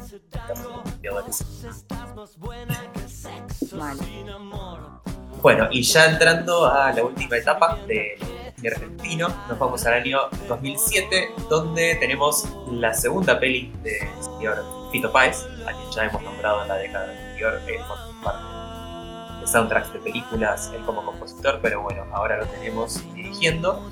Su segunda película, la primera había sido en el año 2001, protagonizada por Cecilia Roth y García Bernal, que era Vidas Privadas. Esa no me gusta tanto, pero la segunda, de Quién es Portaligas, me resulta una peli muy, muy simpática, con unos tintes muy almodovarescos. Eh, un delirio total que tiene un gran soundtrack, entre los cuales también Fito mete un tema suyo, eh, enloquecer con el que cierra la peli. Pero para mí, lo, lo, más que el soundtrack en sí, eh, lo que es muy interesante es el delirio que tiene eh, a nivel elenco, porque a nivel elenco te meten una Romina Rich, una Leona Valcarce, una Julieta Cardinali, de la Mayora, una Cristina Venegas, con Lito Cruz, Verónica Ginás, Darío Grandinetti, Fabiana Cantino actuando, Ian Cruzet teniendo un rol clave en lo que es la película, eh, Roberto Fontana Rosa, Horacio Fontova, es como todo un delirio muy, muy, muy hermoso y una peli que cuesta encontrarla, pero que si la encuentran es muy, muy video. Sí, tengo recuerdo de haberla visto en cine y la verdad que atestigo que lo que es cierto, es muy divertida, muy divertida. Además, quiero avisar que esta vez dejé de lado a lo que es Almodóvar, que yo siempre algo converso sobre Almodóvar y sus momentos musicales. Lo voy a hacer en el próximo episodio, que no hay tanto material para mí en la próxima década como en esta, ya para ir este, dándole un cierre. Sepan disculpar el largo, lo que pasa que queremos abarcar todo lo que podemos. Algún otro episodio más meteremos sobre música de películas porque es un tema muy extenso yo pensaba, hay muchos momentos en autos con la música de fondo eh, que me parece lindo para, seleccionar momentos y comentarlos o hacer videos porque está lleno. Almodóvar tiene uno Atame que es impresionante con la canción Resistiré. Eh, ahora pensaba en China cantando eh, la canción de Serrat. Entonces, es la verdad es un tema muy difícil de abarcar y nosotros somos un par de ambiciosos y tratamos de abarcarlo lo más posible. Eh, pero bueno, te queda una peli Te escucho. Sí, una peli que no tan conocida. Quizás la gente conoce más lo que hizo el director después que en sí. Eh, hablo de Mundo Alas, una road movie argentina. Era, era una road movie y era un documental a la vez, dirigida por León Gieco, Fernando Moinar y Sebastián Schindel. Eh, capaz Sebastián Schindel le pueden conocer un poco más de nombre porque después de esta peli dirigió otras como El Patrón, protagonizada por Kim Furriel. Eh, hizo también El Hijo, hizo Crímenes de Familia con Cecilia Roth, hizo La Ira de Dios, pocos años con Diego Peretti. Eh, o sea, es un director que tuvo después su, nada, su continuidad, su auge, grandes actores. Eh, bueno, y en esta peli, que es de dirección compartida con Don Gieco y con Minar, eh, lo que hace es seguir a un grupo de jóvenes artistas con capacidades diferentes a lo largo de una gira, que ellos lo que hacen es eh, ir acompañando en esa gira a León Gieco. O sea, León Gieco es el que está de tour y lleva a estos artistas que tienen como su momento en el escenario con él. Y nada, como hacen muchos covers de, León Gieco interpretados por estos, artistas que son muy, muy lindos. Es un registro de una peli como muy tierno, muy, muy, muy síndrome también de lo que era la década del 2000, donde se aplicaban como políticamente derechos y se daba como una inclusión. Me parece como que la peli registraba como ese, ese matiz que estaba atravesando el país en este momento. Eh, así que por eso también quería rescatarla. Eh, nada, una peli muy linda, road movie, y, y que de hecho eh, la gira esta fue real, o sea, no fue construida para la película, sino que fue una gira real que hizo León Gieco y que terminaba en una parte. así que quería recuperar esa peli. Qué lindo rescatarla, porque yo nunca la había escuchado. O sea, me suena haberla visto en el videoclub, pero no. Así de señora soy, pero no la vi. Así que qué bueno que la trajiste, porque León Queco es un gran, gran artista argentino y está un poquito olvidado últimamente, así que está bueno eso. Em, tuvo una década del 2000 muy, muy, intensa, porque la había sacado en El País de la Libertad y fue una canción que, que se escuchó un montón o sea, junto con, las canciones de Soledad, Marcela Morelo y todos los artistas que estaban de moda en aquella época. Eh, bueno, y yo para cerrar, me quedaron dos que me olvidé de decir eh, al principio. Una es Déjala correr, es una película que estaba protagonizada por Nicolás Cabré y Julieta Díaz y tenía em, la canción Sueños de Diego Torres, que es hermosa la canción con la que me gustaría que nuestra señora eh, productora nos haga cerrar este episodio larguísimo. Eh, de fondo, por favor, porque es hermosa.